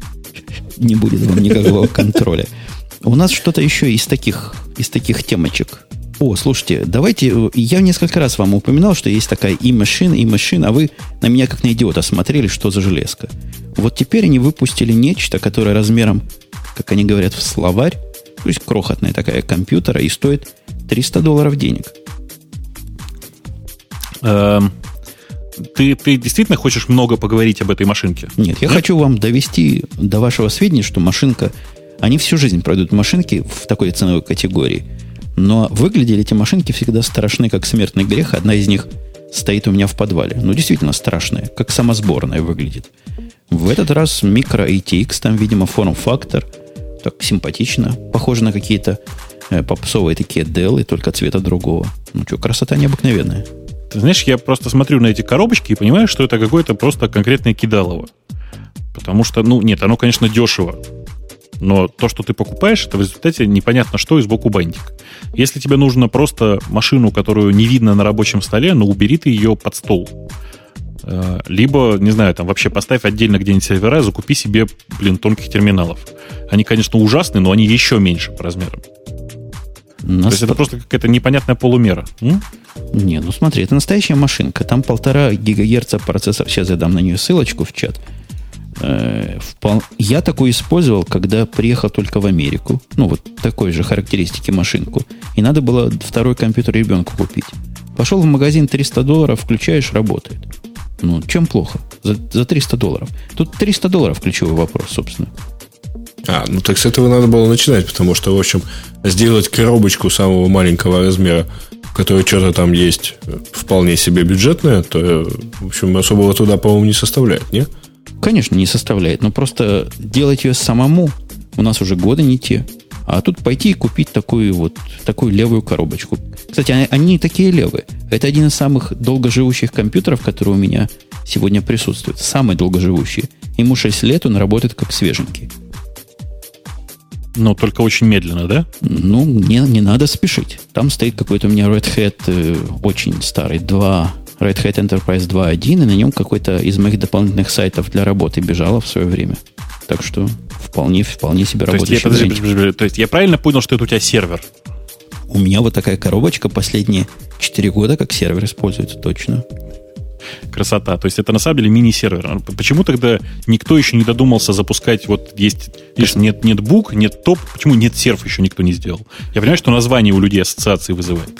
Но тем не менее, представляешь, такое, такая маленькая коробочка, в которой внутри, скажем, сказевый или саташный диск, э, вся эта графическая требуха выкинута к чертям, э, что туда еще обязательно поставить? Э, два гигабитных Ethernet, лучше 10 гигабитных, Wi-Fi обязательно, чтобы дома раздавать, если вдруг понадобится. И, и обязательно ну, два все, гудящих вентилятора, чтобы на сервер быть да, похожим. Да, да, да, да, да, чтобы, чтобы все понимали, что это сервер. Да, да, да. У меня в подвале ребенок мой спать отказывается, потому что сервер время от времени взрывает. Маленький сервер, 1 U размером, HP-шный, а иногда решает себя охладить, так что просто уходи из округи. Ну вот рассказали мы про эту коробочку. Она где-то сравнима по характеристикам я так думаю, наверное, с Mac Mini, при том, что стоит в два раза дешевле. Ну, блин, у меня, у меня все равно, не, понимаешь, меня не покидает ощущение какого-то кидалова вот от этих, от этих коробочек. То есть не Потому может что, быть ну, так блин, дешево и так маленько. Чуть чуть тебе не нравится? Оно, да.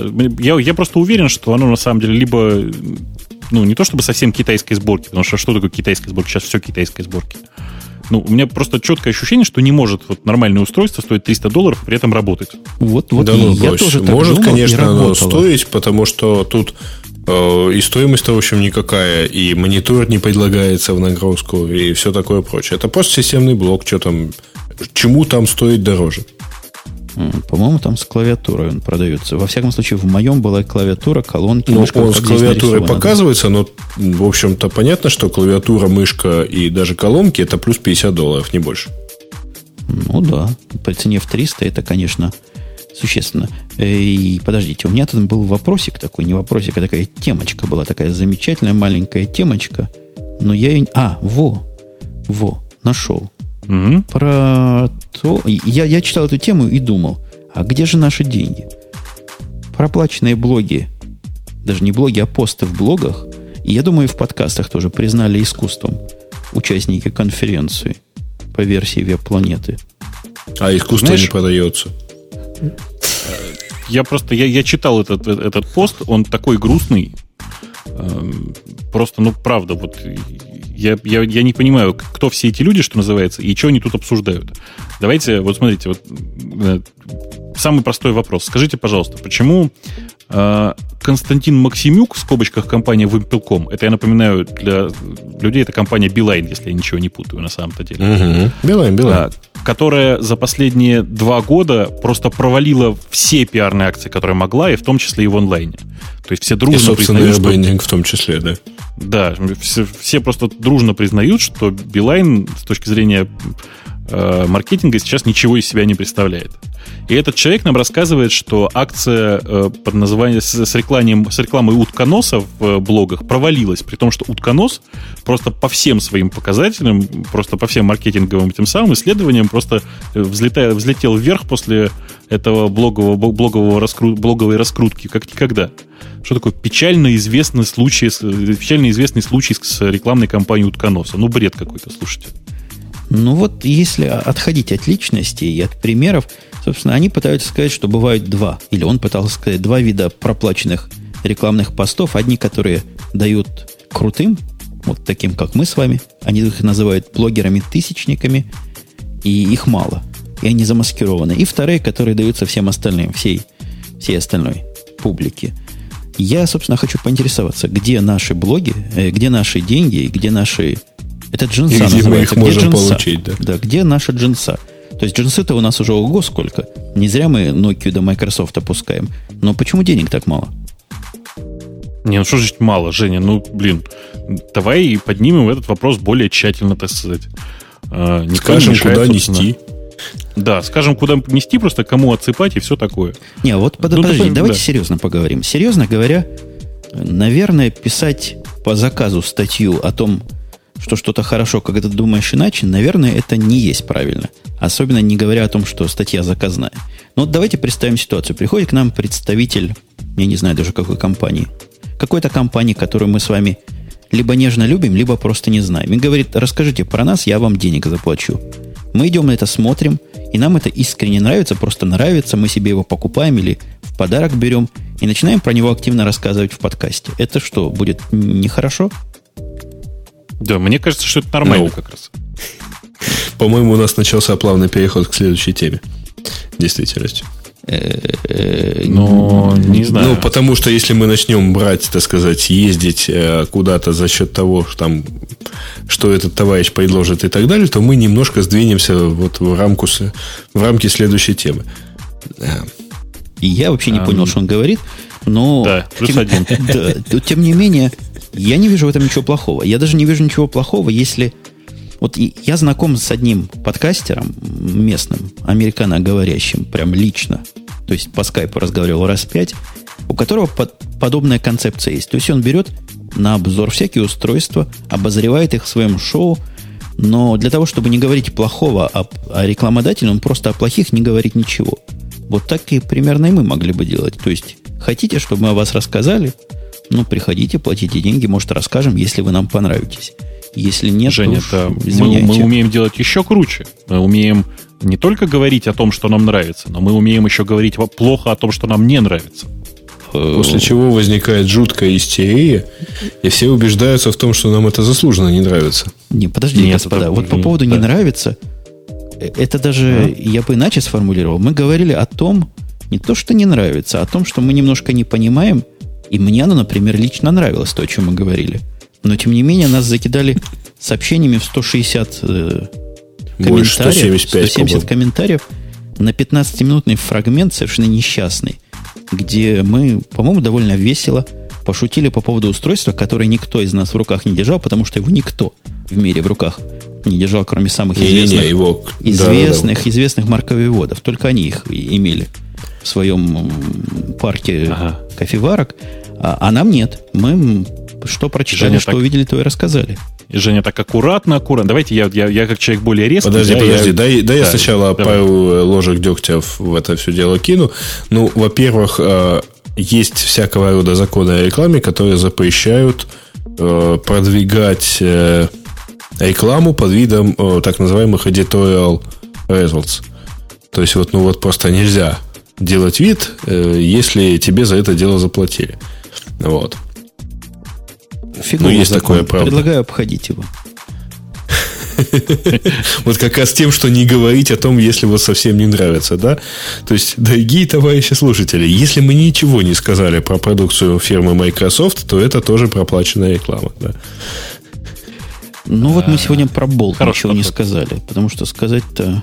Про что? Болт он называется, да? Нет, Шторм. Он раньше Болт. Или это другой. Но нас опять будут пинать за, за смену названий. У BlackBerry новый девайс, Нет, который это у BlackBerry это вся моя типа жизнь. планируется. Ну, он типа планируется, еще один э, девайс, который планируется убить э, iPhone. То есть еще один девайс полностью сенсорным экраном.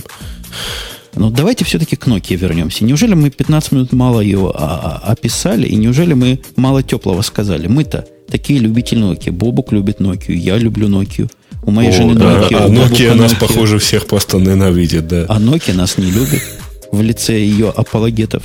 Есть такое слово, правильно? Слушайте, ну, ну, ну что вы, давай, да, я говорю, давайте, давайте, вот я, давайте. Давай, я, давай. Конкретно. Даешь правду матку, да. Дорогие пользователи э, айфонов и те, кто по-прежнему MP3-плеер с э, симкой внутри называют сотовым телефоном.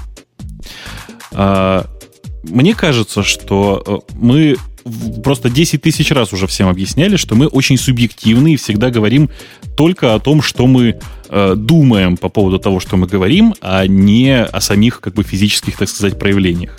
Конечно же, никаких э, нокиевских телефонов у нас в руках вообще ни у кого нет, кроме как, кроме как у Грея, который, кажется, им пользуется как запасным телефоном. Как фотоаппаратом с О, модемом.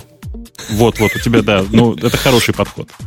Поэтому, когда к нам приходят э, комментаторы и говорят, что вы ничего не понимаете и вообще разочарован, дорогие друзья, ну, значит, вы разочаровались в себе, потому что неправильно слушали, что же мы вам вообще рассказывали. А, что же касается заявлений некоторых э, отдельных, так сказать, профессионалов, э, должен высказать свое просто глубокое разочарование, потому что, дорогие, блин, профессионалы, постарайтесь не лезть в те места, где вы совсем ничего не понимаете. Ну, то есть, блин, тяжело, понимаете, реально тяжело спорить с, моей, с моим гениальным, как мне кажется, утверждением, что Symbian на фоне macOS это очень устарелая операционная система.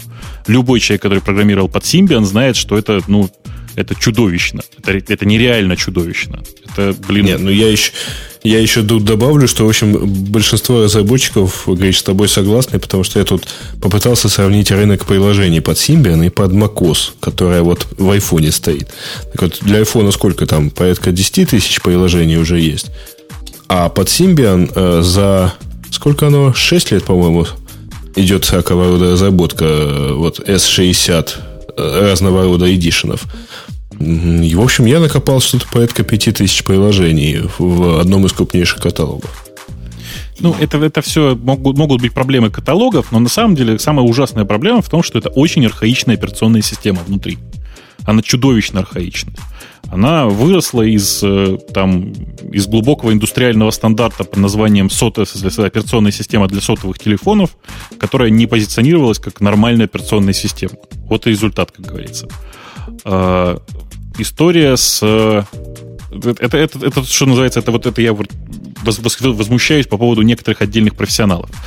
А, так вот, э, что касается моего, значит, феерического, как мне кажется, утверждения о том, что это клевый телефон с клавиатурой от Майма. Во-первых, я сказал, что не с клавиатурой от Майма, а что компания Nokia наконец-то начала тащить разработки из Майма в другие, э, собственно, на свои там приложения операционной системы. И эта клавиатура, а на самом деле эту клавиатуру я увидел, естественно, на скриншотах. от этого нового замечательного телефона, она действительно восхитительна и очень удобна, и первый раз была, собственно, в прототипе на Майама сделана. А потом эти же дизайнеры потащили ее и в другие телефоны от, от компании Nokia. И это, по-моему, зашибись, повторюсь. А, подожди, а подожди, вообще, подожди, мне подожди, кажется, подожди. Да, да, а да, вот да, ты, да. ты в прошлый раз сказал то, за что тебя только, ну, только ленивый не пнул. Да, я тебя тоже пнул. Как да? ты мог сказать, что медиатор плохой? Как ты так... Говорят, даже на балалайке в нем можно играть. Не, не, даже ну, на балалайке... В комментариях возникли балалайшники, да. которые сказали, что на медиаторы на балалайке не играют. Значит, дорогие, блин, балалайшники, во-первых, есть такое замечательное слово, называется сарказм. Я вообще в жизни своей два раза играл на балалайке, я знаю, как на ней играют, а, и скажу вам страшное, что вообще на, на бас-балалайке, который называется контрабас балалайка, на ней играют как раз плектором, это такой большой кожный медиатор. Мне кажется, что вот этим кондовым замечательным э, брелочком, э, который прилеплен к этому красивому медиатору, а не, а не наоборот, как вы подумали, э, действительно можно, наверное, пользоваться как MP3-плеером. Зачем им пользоваться как, теле, как телефоном, я не понимаю. Честно хочу Вообще сказать. суть претензий на нас была в по-моему, это был один из, второй довод по популярности, кроме медиатора. Говорят, как бы мог про медиатор сказать, как у него голова повернулась, такое ляпнуть люди лишены какого-то какого понимания человеческой, ну, нашей, во всяком случае, речи. Так вот, второе было наезд за то, что мы сказали, что это телефон, не телефон, а музыкальная шкатулка, которая еще и звонить может. Но это не мы говорим. Это, так сказать, все говорят. Ну, кроме самых отъявленных, конечно, э, Nokia ведов. Все утверждают, что это телефон мультимедиа, один из трех в этой серии нокиевских, который, ну, и звонить тоже может. В чем тут грех-то? Почему они такие обидчивые, эти Nokia-любители? Ну, представь, ну, мы же, мы же все нам... обратили внимание. Подожди, пришли бы, они... нам, пришли бы к нам люди и начали говорить Apple говно. Вот у нас Сван постоянно такое говорит. Они не уходят, кстати ну, говоря, с этим утверждением. И чего бы мы сделали? Ну, сказали, ну, действительно бывает. Вон, Apple MacBook Air выпустили. Тут действительно сомнительное устройство. Молчу. Не, на самом деле... Э, Apple да. Swan буквально как бы среагировал на это, да. Сван правильно среагировал, молодец. Эм, так вот, э, как это, дорогие поклонники MP3-плееров э, от компании Nokia, э, давайте вы будете последовательными вообще. То вы нам рассказываете, что Nokia говно Samsung рулит, то значит, что Samsung говно Nokia рулит. Ну, давайте как-то определимся уже, кто тут рулит. И кто говно? Мы как-то долго дискутируем, и у нас такая замечательная тема подкинуть еще пару поленьев, облитых бензином, так сказать, в так топку мы, мы, товарищам. Мы специально к этой теме и, и тебя и пододвигаем. Ты просто хотел много а, что сказать. Да, подожди, давай я да. еще разогрею немножко обстановочку. Я ну, повторю, давай. говорил не раз, и повторяю на всех этих местах, где нас любители телефонов ругают, говорить о том, что ну не хай-тек телефоны ваши. Вы, конечно, дорогие специалисты считаете телефоны самым хай-теком, для нас это кофеварки. Для меня это кофеварка, по-моему, для Бобука тоже. Или твоя кофеварка сложнее телефона?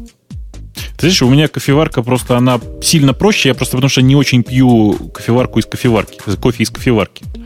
А вот. А с, с точки зрения технического устройства, ну, знаете, мне кажется, что вот у меня тут на столе лежит э, Sony PlayStation Portable, так она сложнее, чем телефон. Я вам, Сильно я, сложнее. Я вам скажу больше как-то в голову особо нам с вами не приходит обсуждать телевизоры, которые являются уж, уж мне кажется, гораздо более хай-течным хай-теком сегодня. Но настолько это устройство бытовое, ну, ну, о чем там говорить? Ну, хорошо, показывает. Слушай, Женя, как это не приходит? Ты не помнишь грандиозную на несколько выпусков моего подкаста дискуссию о размерах, о диагонали экранов телевизора? Не, это о размерах. Но представь, если бы мы стали говорить, у этого используется технологии TFT 3 а у этого технологии 2 а этот еще может музыку из независимых колонок играть. Кому оно нафиг надо? Кофеварка она есть, повторюсь, кофеварка. Эх. Женя, да у нас с тобой в звуковых картах э, просто мозгов больше, чем в этом телефоне. Да. А особенно если посмотреть на процессор, у которого целая лампа есть. Покажите мне, где лампа в Nokia. Во. Нет. Слушайте, а, кстати, это, представляете, какой концепт? Просто вот это же очень модно среди аудиофилов, когда у тебя в устройстве есть лампа. Новый сотовый телефон от Nokia должен обязательно содержать лампу. Чтобы Бобуку Просто... было удобнее читать и лежа в постели. Подсвечивай. Блин, ну хватит Правда? травить меня уже. Где... Давай, давай ты уже расскажешь, рас, расскажешь давай. про этот самый... Давай. Дело в да. том, что эти, так сказать, товарищи так угл...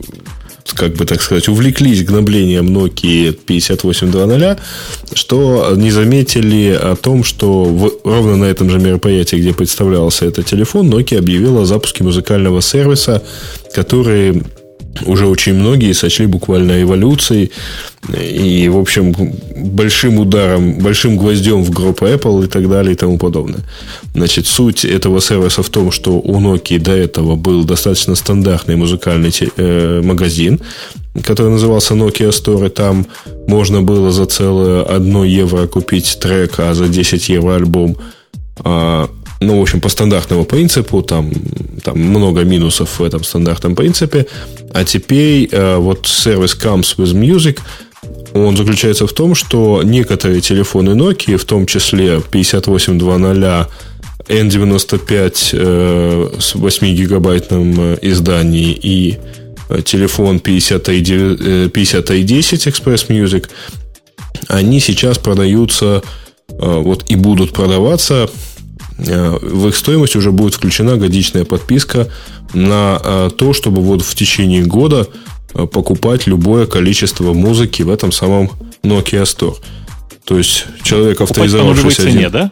Да, ну то есть не покупать, а просто скачивать любое количество треков значит, из этого онлайн-магазина в течение года. Что будет после этого года, совершенно неизвестно. Подожди, подожди, давай я тебя на техническом месте на этом остановлю. У нас тут давай. на троих, наверное, больше, чем 100 лет возраста, правильно? Угу. Э, ну, ну да, или уже около да. того, под сотню. И вот с высоты да. своего столетнего образа, э, возраста, простите, мы как-то, наверное, уже лет 90 назад разучились верить в то, что нечто бесплатное бывает. Как это бесплатный магазин? Это, это, это вообще за кого нас тут держат? Не, ну предполагается, что ты оплачиваешь подписку на этот магазин, когда ты покупаешь телефон. Телефонов, моделей телефонов на данный момент всего три штуки. Подожди, То если есть... бы, давай, давай представим такую ситуацию. Э, эти магазины, которые с песнями, с танцами, с плясками, они не работают себе в убыток. Они явно не коммунистическая организация. То есть кто-то за эту музыку где-то платит. И, по-моему, не надо быть особым гением, чтобы понять, что за музыку-то в конце концов платит потребитель тем или иным образом. Разумеется. При этом, смотри, какая есть замечательная информация. Э, по э, некоторым данным, э, Nokia платит за год за одного пользователя вот этим лейблом, которые дали свои треки для включения в этот онлайн-магазин, она платит 90 долларов за год, за пользователя. Значит, теперь вспомним, что э, в прошлом выпуске вы обсуждали, собственно, я тоже это дело читал, что Apple за один трек отдает 70 центов э, этим самым лейблам.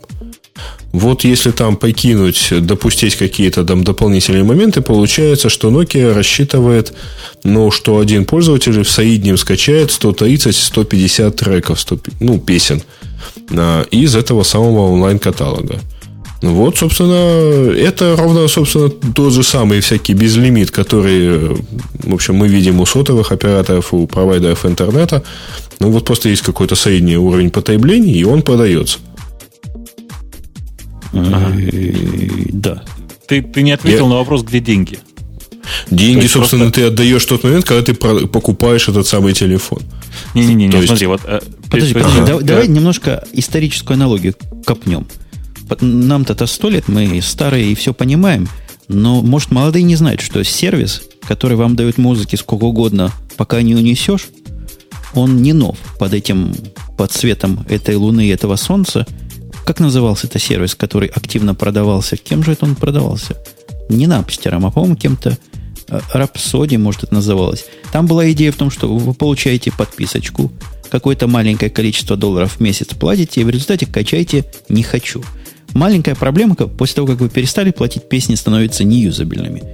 Здесь не совсем так, хотя тоже не совсем уж хорошо. Песни привязаны к вашему конкретному телефончику. То есть вы можете его на телефоне вашем слушать, и оно как бы проперти вашего аппарата. Я правильно понимаю? Ну, тут вообще э, система, конечно, сквозь DRM, потому что э, у тебя, ну, во-первых, вся эта, ж, вся эта штука живет либо на телефоне, либо под Windows, причем только в Internet Explorer. Э, все это кодируется с использованием Windows DRM, то есть э, вот этой самой Play with the Music, как, как это называется, технология от Microsoft, и поэтому ты ее никак не проиграешь э, под любым другим, то есть на, на Macintosh или на Linux ты ее не воспроизводишь в принципе.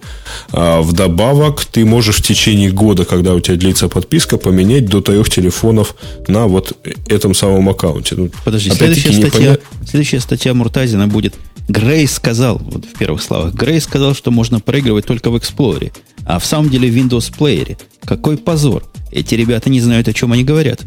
Я подозревал, ура, что ура. так оно и будет, но, но правда, я. Дело в том, что я. Э, а, тут самое пикантное есть еще. Знаете, в чем? В том, что э, с июля месяца закрылось уже два крупных магазина, вот ровно на той же технологической базе, продававших музыку. Это Yahoo Music и Walmart Downloads, кажется, так называется. То есть вот они ровно так же. Мне, мне, чтобы хотя бы посмотреть, на что же это дело закрылось, приходилось ходить, там, включать э, Windows компьютер и с него пытаться посмотреть. А, плюс к тому, э, ну, в общем, DRM там настолько сильный, что э, ограничение Apple авторизовать максимум 5 компьютеров и неограниченное количество айфонов, айподов и так далее, они, в общем, вспоминаются как нечто такое вот замечательное. То есть абсолютная свобода в использовании музыки. Особенно если учесть, какое количество музыки в iTunes Store доступно вообще без э, блокировки, без, э, собственно, вот этого самого DRM. Не, ну это, согласитесь, какое-то полнейшее хамство. Я человек, который приобретает музыку прямым или непрямым образом, я ей хочу владеть. Ограничения сегодняшние DRM-овского Apple немножко напрягают. В практическом плане напрягают мало. Ну, потому что компьютеров у меня до пяти, на которых я и слушаю, и всех остальных устройств неограниченно можно использовать. Здесь же они будут конкретно и реально и напрягать. У меня больше, чем один компьютер. У всех. Кого я знаю, у вас двоих больше, чем один компьютер. Это что за такая музыка? Такая, всякая. Ну, ну а там что, еще есть... Что тебе не нравится? А, мне не нравится, что вот такая point-to-point -point То есть, если я покупаю себе второй компьютер, то музыку, которую я получил типа в подарок я уже не могу никак там проиграть.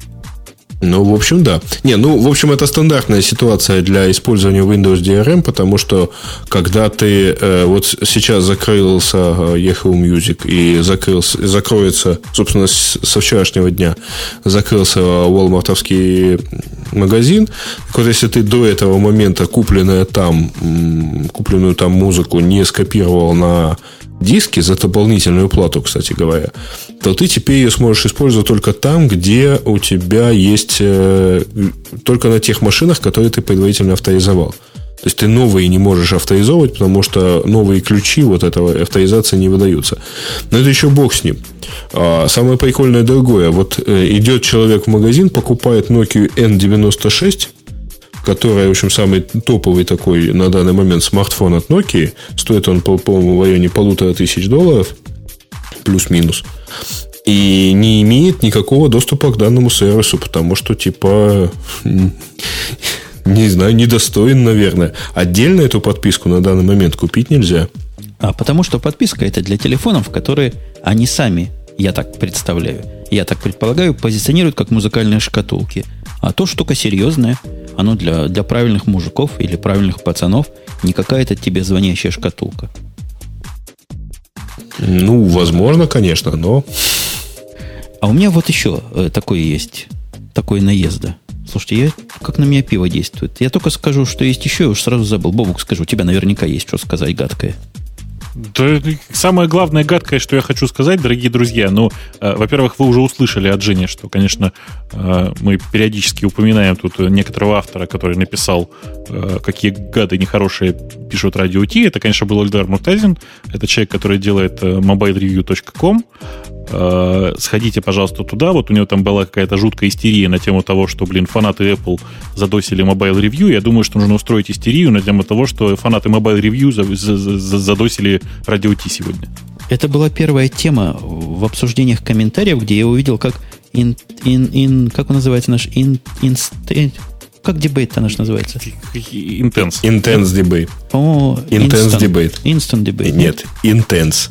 Whatever. Интенсивно, то есть. Вот первый случай интенсивности, он и не Было выдержал. две да. страницы. И я никогда не видел, чтобы он разбивал сообщение на две страницы. И, в принципе, сгенерировано тремя с половиной каких-то фанатов. Причем фанаты, я вам скажу, агрессивные. Nokia плохо на людей влияет. Сразу начали по личностям. И Бобуким плох, и гости мы не те пригласили. А все из-за 15-минутного пассажа по поводу 58-го этого Nokia. Ура! Слушайте, мы отлично, отлично, по-моему, проехались по э, Буквально всему этому по всем. инциденту. Да, по Nokia, по, по фанатам Apple, по Эльдару, по Mobile Review. А, я еще одну, да? а, тогда еще можно, я еще одну ложечку туда добавлю. Давай, Значит, пинай, дело в том, пинай что это, тоже. да, этот сервис, он недоступен на территории СНГ, а, причем недоступен вообще, потому что для того, чтобы там что-то оплатить, вот этот самый Nokia Store, он доступен только в том случае, если, например, э, у вас есть э, кредитка с э, адресом, ну, в общем, соответствующим там, тому магазину, куда вы пришли что-то покупать. В случае с э, iTunes Store вы еще можете э, воспользоваться обходным путем и купить э, вот это самое iTunes Gift Card. И есть все-таки iTunes- продолжать... э, Не, не, А, я не iTunes могу. Store да- теперь да- да- работает в России нормально. Подожди, да я Нет, это прокомментирую. App Store да я работает, но... прокомментирую. э, Сван Ладно, это, говорит, это деталь, да. Сван говорит, что нас на, на халяву прорекламировали. Я считаю, ситуация совершенно обратная. Это мы кое-кого на халяву рекламируем. Так что надо как-то скромнее надо любитель Nokia быть. Аккуратнее. Ай, давайте, давайте, правда, да. Давайте двигаться дальше. Мы как-то просто уже э, слишком долго сидим на этой А у теме. нас что по-моему, осталось, собственно? еще- А, ну вот осталась и замечательная тема про YouTube. В YouTube Давайте. появился, появились полнометражные э, CBS-шоу. Ну, то есть в YouTube есть несколько... э, появилось несколько сериалов полноразмерных, вполне официально выложенных компанией CBS. Это, в частности, Beverly Hills, это, в частности, Star Trek, причем так это старый Star Trek. А, И э, еще несколько, честно скажу, что вот я, я не знаю. Э, Планируется, что вроде там будет Californication э, и будет Dexter. А, я видел э, профиль, так сказать, пользователя CBS на YouTube. Там, по-моему, порядка пяти сериалов на данный момент, по пять эпизодов выложено. Ну, в общем, это хорошо, правильно, потому что на крупнейшем видеосайте в мире появляется достаточно популярный, правильный такой видеоконтент, который и при этом легальный видеоконтент. И Это я, скажу, я скажу больше, этот легальный контент можно будет смотреть при помощи Apple TV на нормальном телевизоре, что тоже, наверное, неплохо. Хотя на месте Apple Слушай, я поправь бы, я меня, бы не давал пожалуйста, а что нельзя Star Trek смотреть на э, Apple TV на нормальном телевизоре, не? Да нет. Его можно. нет в iTunes Store? Но Он там есть. Но я говорю о том, что на халяву. И YouTube на халяву, А, понимаешь? ну да, да, на халяву, но э, с рекламой внутри, кстати, да. Ну да. Ой, кстати, господа, давайте про рекламу я поговорю. Я просто... Я Рамблер люблю. Я полюбил... Это Рамблер сделал вот этот сервис, да, на замечательном проигрывателе, о котором мы в прошлый раз говорили. Чего? Э. А, все, понял, да, с русскими сериалами. ты Точно. Это Кино- Рамблер. Кинозал, да? Да-да-да. Слушайте, я, я второй луч ненависти пошлю. Вы знаете, что вот этот кодек делает, который они заставляют вас поставить? Рекламу крутит, нет? Он, вс- вне зависимости от того, смотрите вы кинуху, не смотрите вы кинуху, он у вас бежит. Почему он какой-то такой умный? Время от времени он соединяется. Я следил, что он делает. Он ходит в интернет зачем-то, чего-то там делает. Во-вторых, время от времени он серьезно занимает и ваш диск, и ваш процессор. Вообще загадка, чего он там делает, когда плеер не работает. Что за хамская морда? А, Тебя, в общем, предупреждали. Ты просто пл- плохо читал лицензию. В лицензии было четко сказано, что чувак, этот кодек будет постоянно скачивать рекламу и тебе ее показывать. А Вот, это он э, скачивает рекламу в бэкграунде, да? Он сам по себе Да, умный. да, Он да, ее да, сам и смотрит, похоже, да? По интенсивности. Типа того, да, типа того. Не, ну представьте мое удивление, когда я увидел процесс, работающий на таком... Один процессор, один, одно ядро процессора занял на все. Руки отрывать. Короче говоря, убрать-то его можно, но прямыми путями никак. То есть надо самим- самому лезть в- во все ланчеры и во всех местах его ручками вычищать. Ну, я нашел способ, как его удалить, на самом деле. Все гораздо было проще. Там в, нач- в первоначальном том кодеке, который скачивался, там была кнопочка uninstall. Э, Ты просто не обратил на это внимания. Ну да, может, может сам дурак. Но тем не менее, луч ненависти точно послали. И, ну да, Мы завершили наши темы, господа хорошие. Ну, а у нас остались еще тема пользователя. Да, тем, да, да, темы да, подготовленные совершили, за, завершили. А как у нас? Открывается ли радио Ти, чтобы на эту тему посмотреть? Открывается, открывается. Открывается. Прекрасно все видно. И как, э, в общем, традиционно первая тема про программиста. А я, господа хорошие, в Твиттере за несколько минут до начала записи задал вопрос. Или задал. Ну, короче говоря, вопрос прозвучал, а не пора ли поговорить сегодня про программиста? И вот ответ на этот вопрос вы услышите сегодня после шоу. Пора ли про него поговорить? Так, хорошо. Новый. Сейчас он съедет на то, что никто не ответил ему на это сообщение. А, ладно, Китай может обязать разработчиков программного обеспечения открывать исходный код. Правительство КНР рассматривает новую систему сертификации программного обеспечения, предусматривающую обязательное открытие исходных кодов для сертификации на местном рынке. Предоставлять исходники конечным потребителям не обязательно, а госструктурам придется показать. Вот. вот. Давали показания радистка Кэт. Слушайте, крутая инициатива. Вы представляете, ну, хотя это Китай, у него много народу и много, наверное, людей, которые за программистами следить могут. То есть это, это То надо, есть... надо вычитывать все сорсы, например, чего? Собственно, недокументированные функции они ищут. Найти ага. недокументированную функцию в любой маломальски несложной, средней системе, это понять, как система работает. Чтобы понять, какие они документированные там. Слушайте, да о чем мы говорим? Вы представьте себе найти закладку внутри линуксового ядра. Там, блин, одних драйверов на 20 мегабайт. Да ладно, линуксовое ядро. Ты возьми программу даже на высоком каком-то уровне, какую-нибудь питоновскую программу динамическую, которую можешь себе закладку в процессе построить. Это же какую голову надо иметь, чтобы в чужом коде вот такой найти. Это только очевидное, что там можно найти.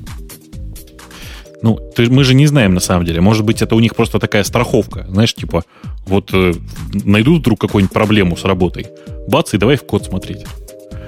То есть, э, может быть, они не, не думают о том, чтобы сразу анализировать код. Но это, знаешь, это, это, это э, там инициатива из серии российского сорма. То есть понятно, что собирать весь трафик от пользователя это, в общем, глупая идея.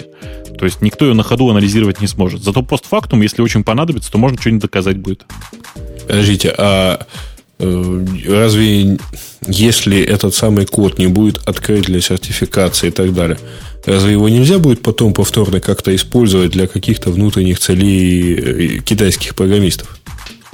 Китайского правительства ты имеешь в виду? Он не, он ну, не китайского правительства в том числе. Он такой приоткрытый, для кого надо только. Ну, если его Ты... открывают, так сказать, э, в каком-то виде э, и так далее, ну, в общем... Его что... открывают только правительству. Там речь идет о том, чтобы предоставить сорцы э, правительственную, какой-то правительственной организации какой-то.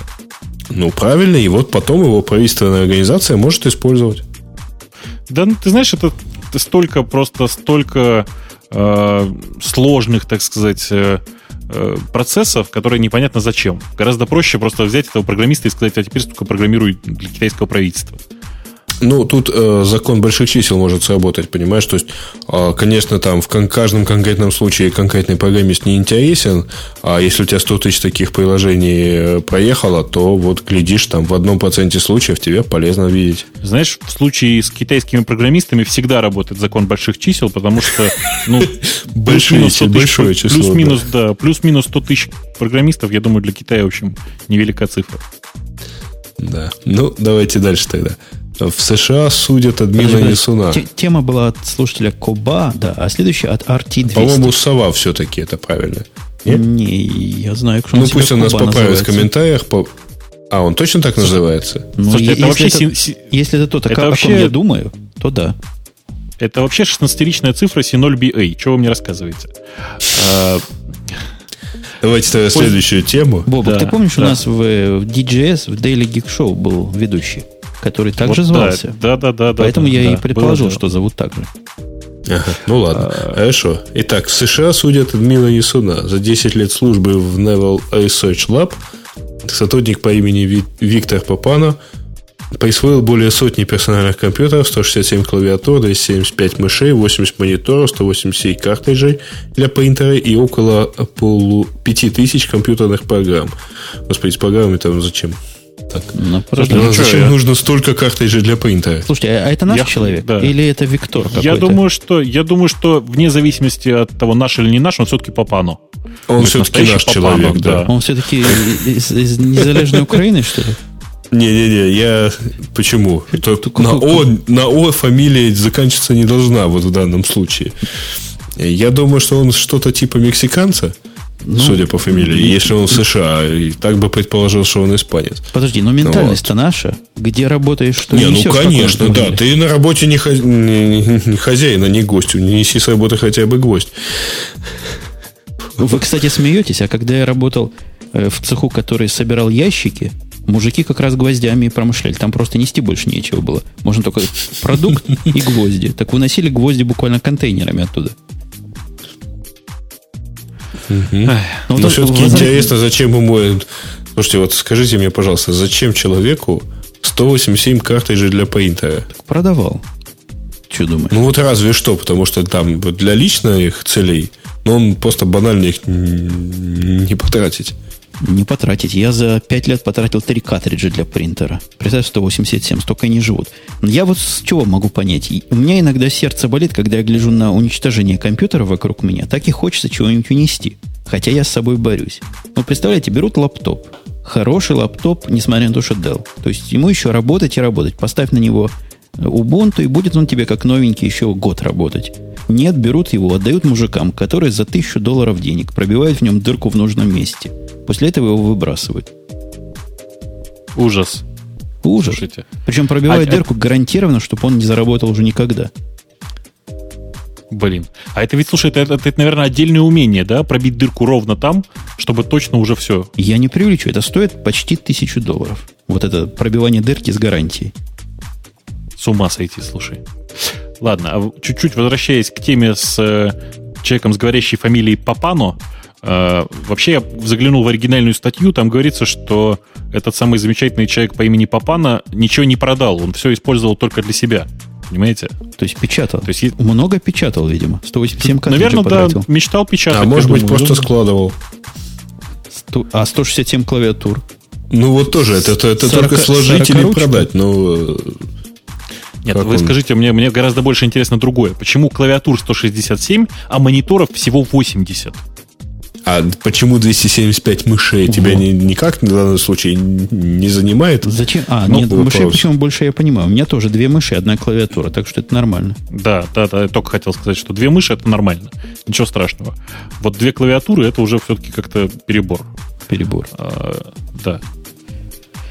Ну, мы, да. короче ну, говоря, давайте его дальше. Тема, тема была, да. Тема Хорошая была тема, да, RT200, зачетная. Да, да, да следующая вот от товарища с э, разноязычным ником, который мы не пришли к общему мнению, как его читать, значит, про то, что американцы создали прототип сверхскоростной системы передачи данных.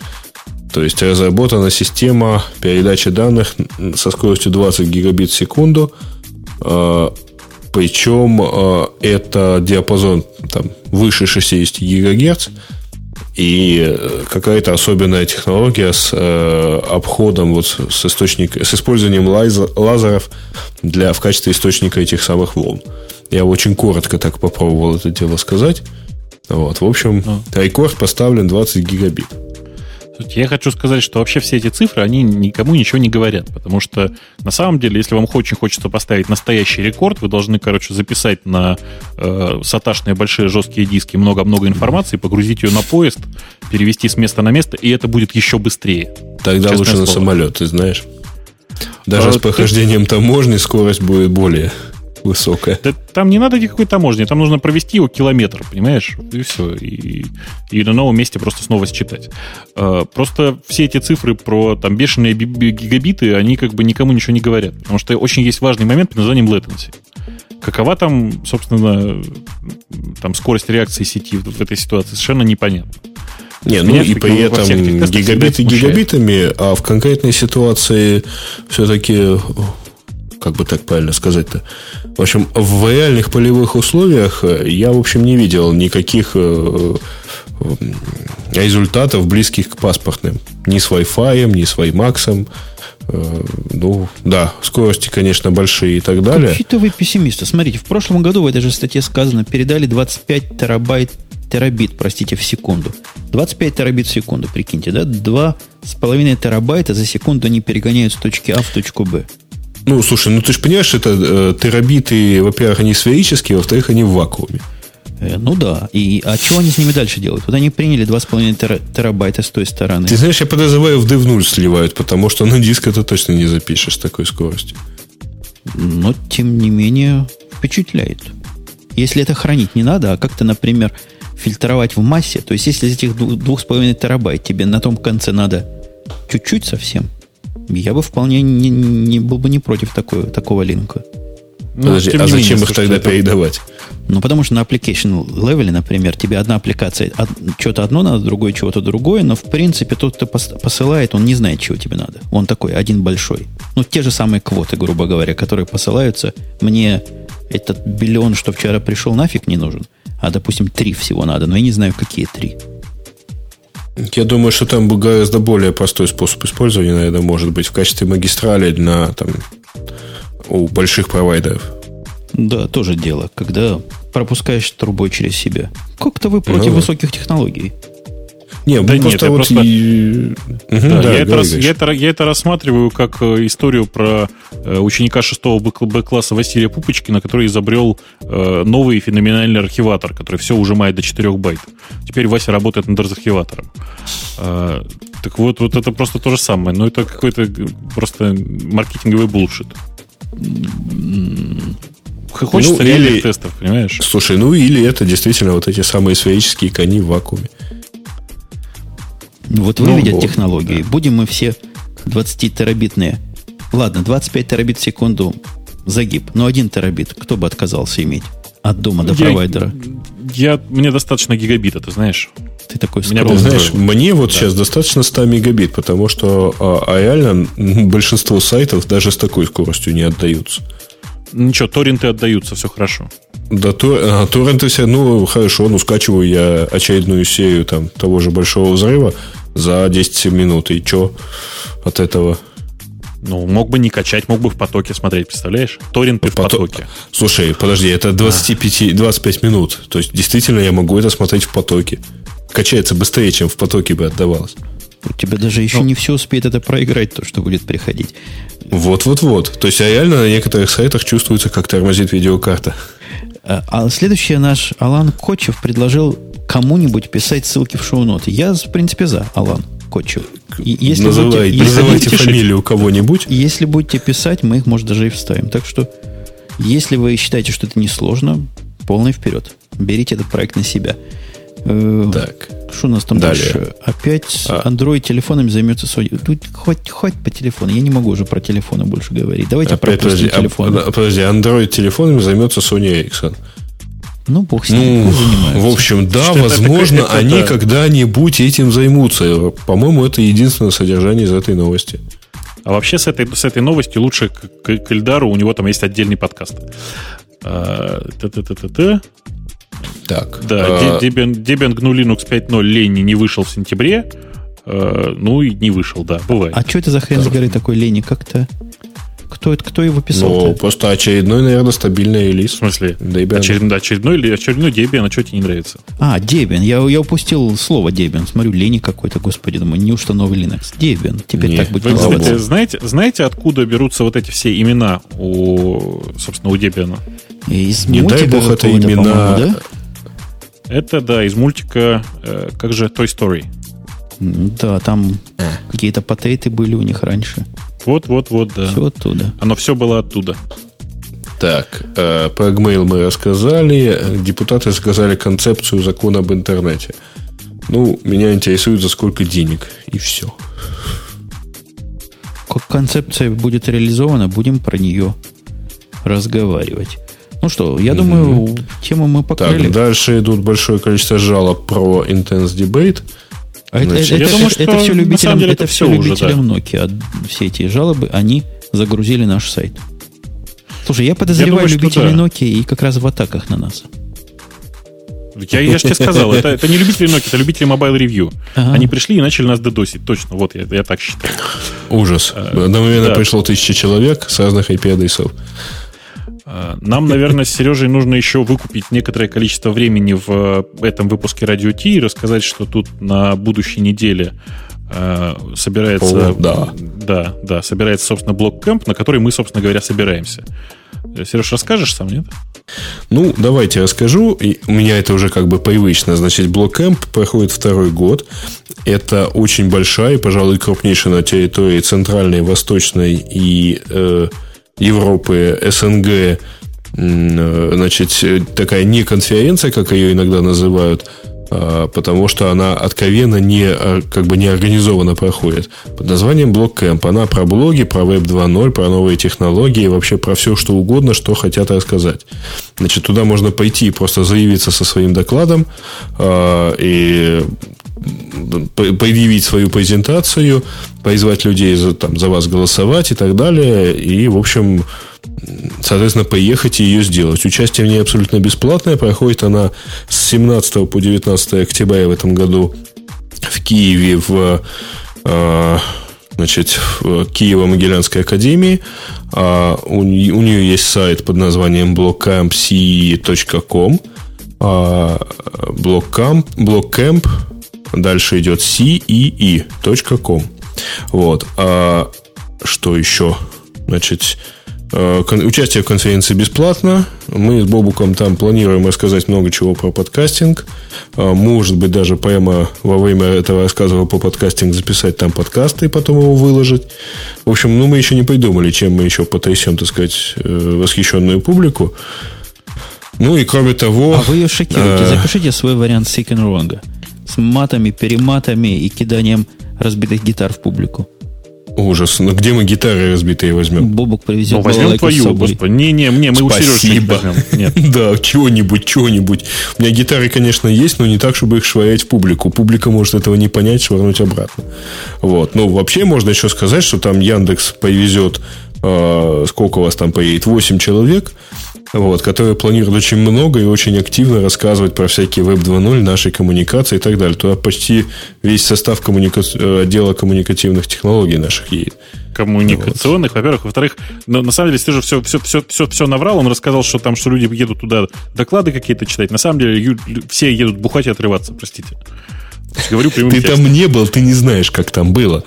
Вот. Но вообще там много чего планируется, в том числе, так сказать, да, поскольку это выходные, это суббота э, и воскресенье, это основные дни действия. 17 числа там будет примерно такая вводные лекции. Съезжаются туда традиционно уже достаточно. Туда съезжаются люди из Прибалтики, туда съезжаются люди там, из Беларуси, из России и, и так далее. Вот жаль, коллега Основский что-то туда не хочет ехать уже второй год. Вроде вот. собирался. Я слышал, что он собирается ехать, его там ждут. Но вообще, господа, ваше оплаченное время, по-моему, закончилось. Ну ладно, да, я все. думаю, что а мы да. все сказали, думаю, да. Да, пора, пора сворачиваться. У меня на приборах написано больше двух часов уже. По-моему, опять у, перебор. И у меня тоже больше двух часов, а программа-то для монтирования еще не пришла. Ну, будем как-нибудь и изгаляться, и как-нибудь как-нибудь это дело замонтируем. Если вы, господа, это слышите в подкасте, значит, я смог. Ну что, на этом будем действительно завершать сегодняшнюю балалайку. Я напомню вам под самый завязок этого выпуска, что был с вами состав постоянный, стабильных ведущих. Был Грей из города Одесса, Бобук из великих... Великих чего? Лук? Луков? Лук, лук. Лук да. из великих лук. Великих чеснок. Бобук а? из великих. Это очень хорошо сказано. Так, и, соответственно, с, с той стороны океана у нас был Умпутун из Чикаго. Э, выпуск был 107. Э, я думаю, что мы вас услышим еще неоднократно. Всем пока. Пока. Пока.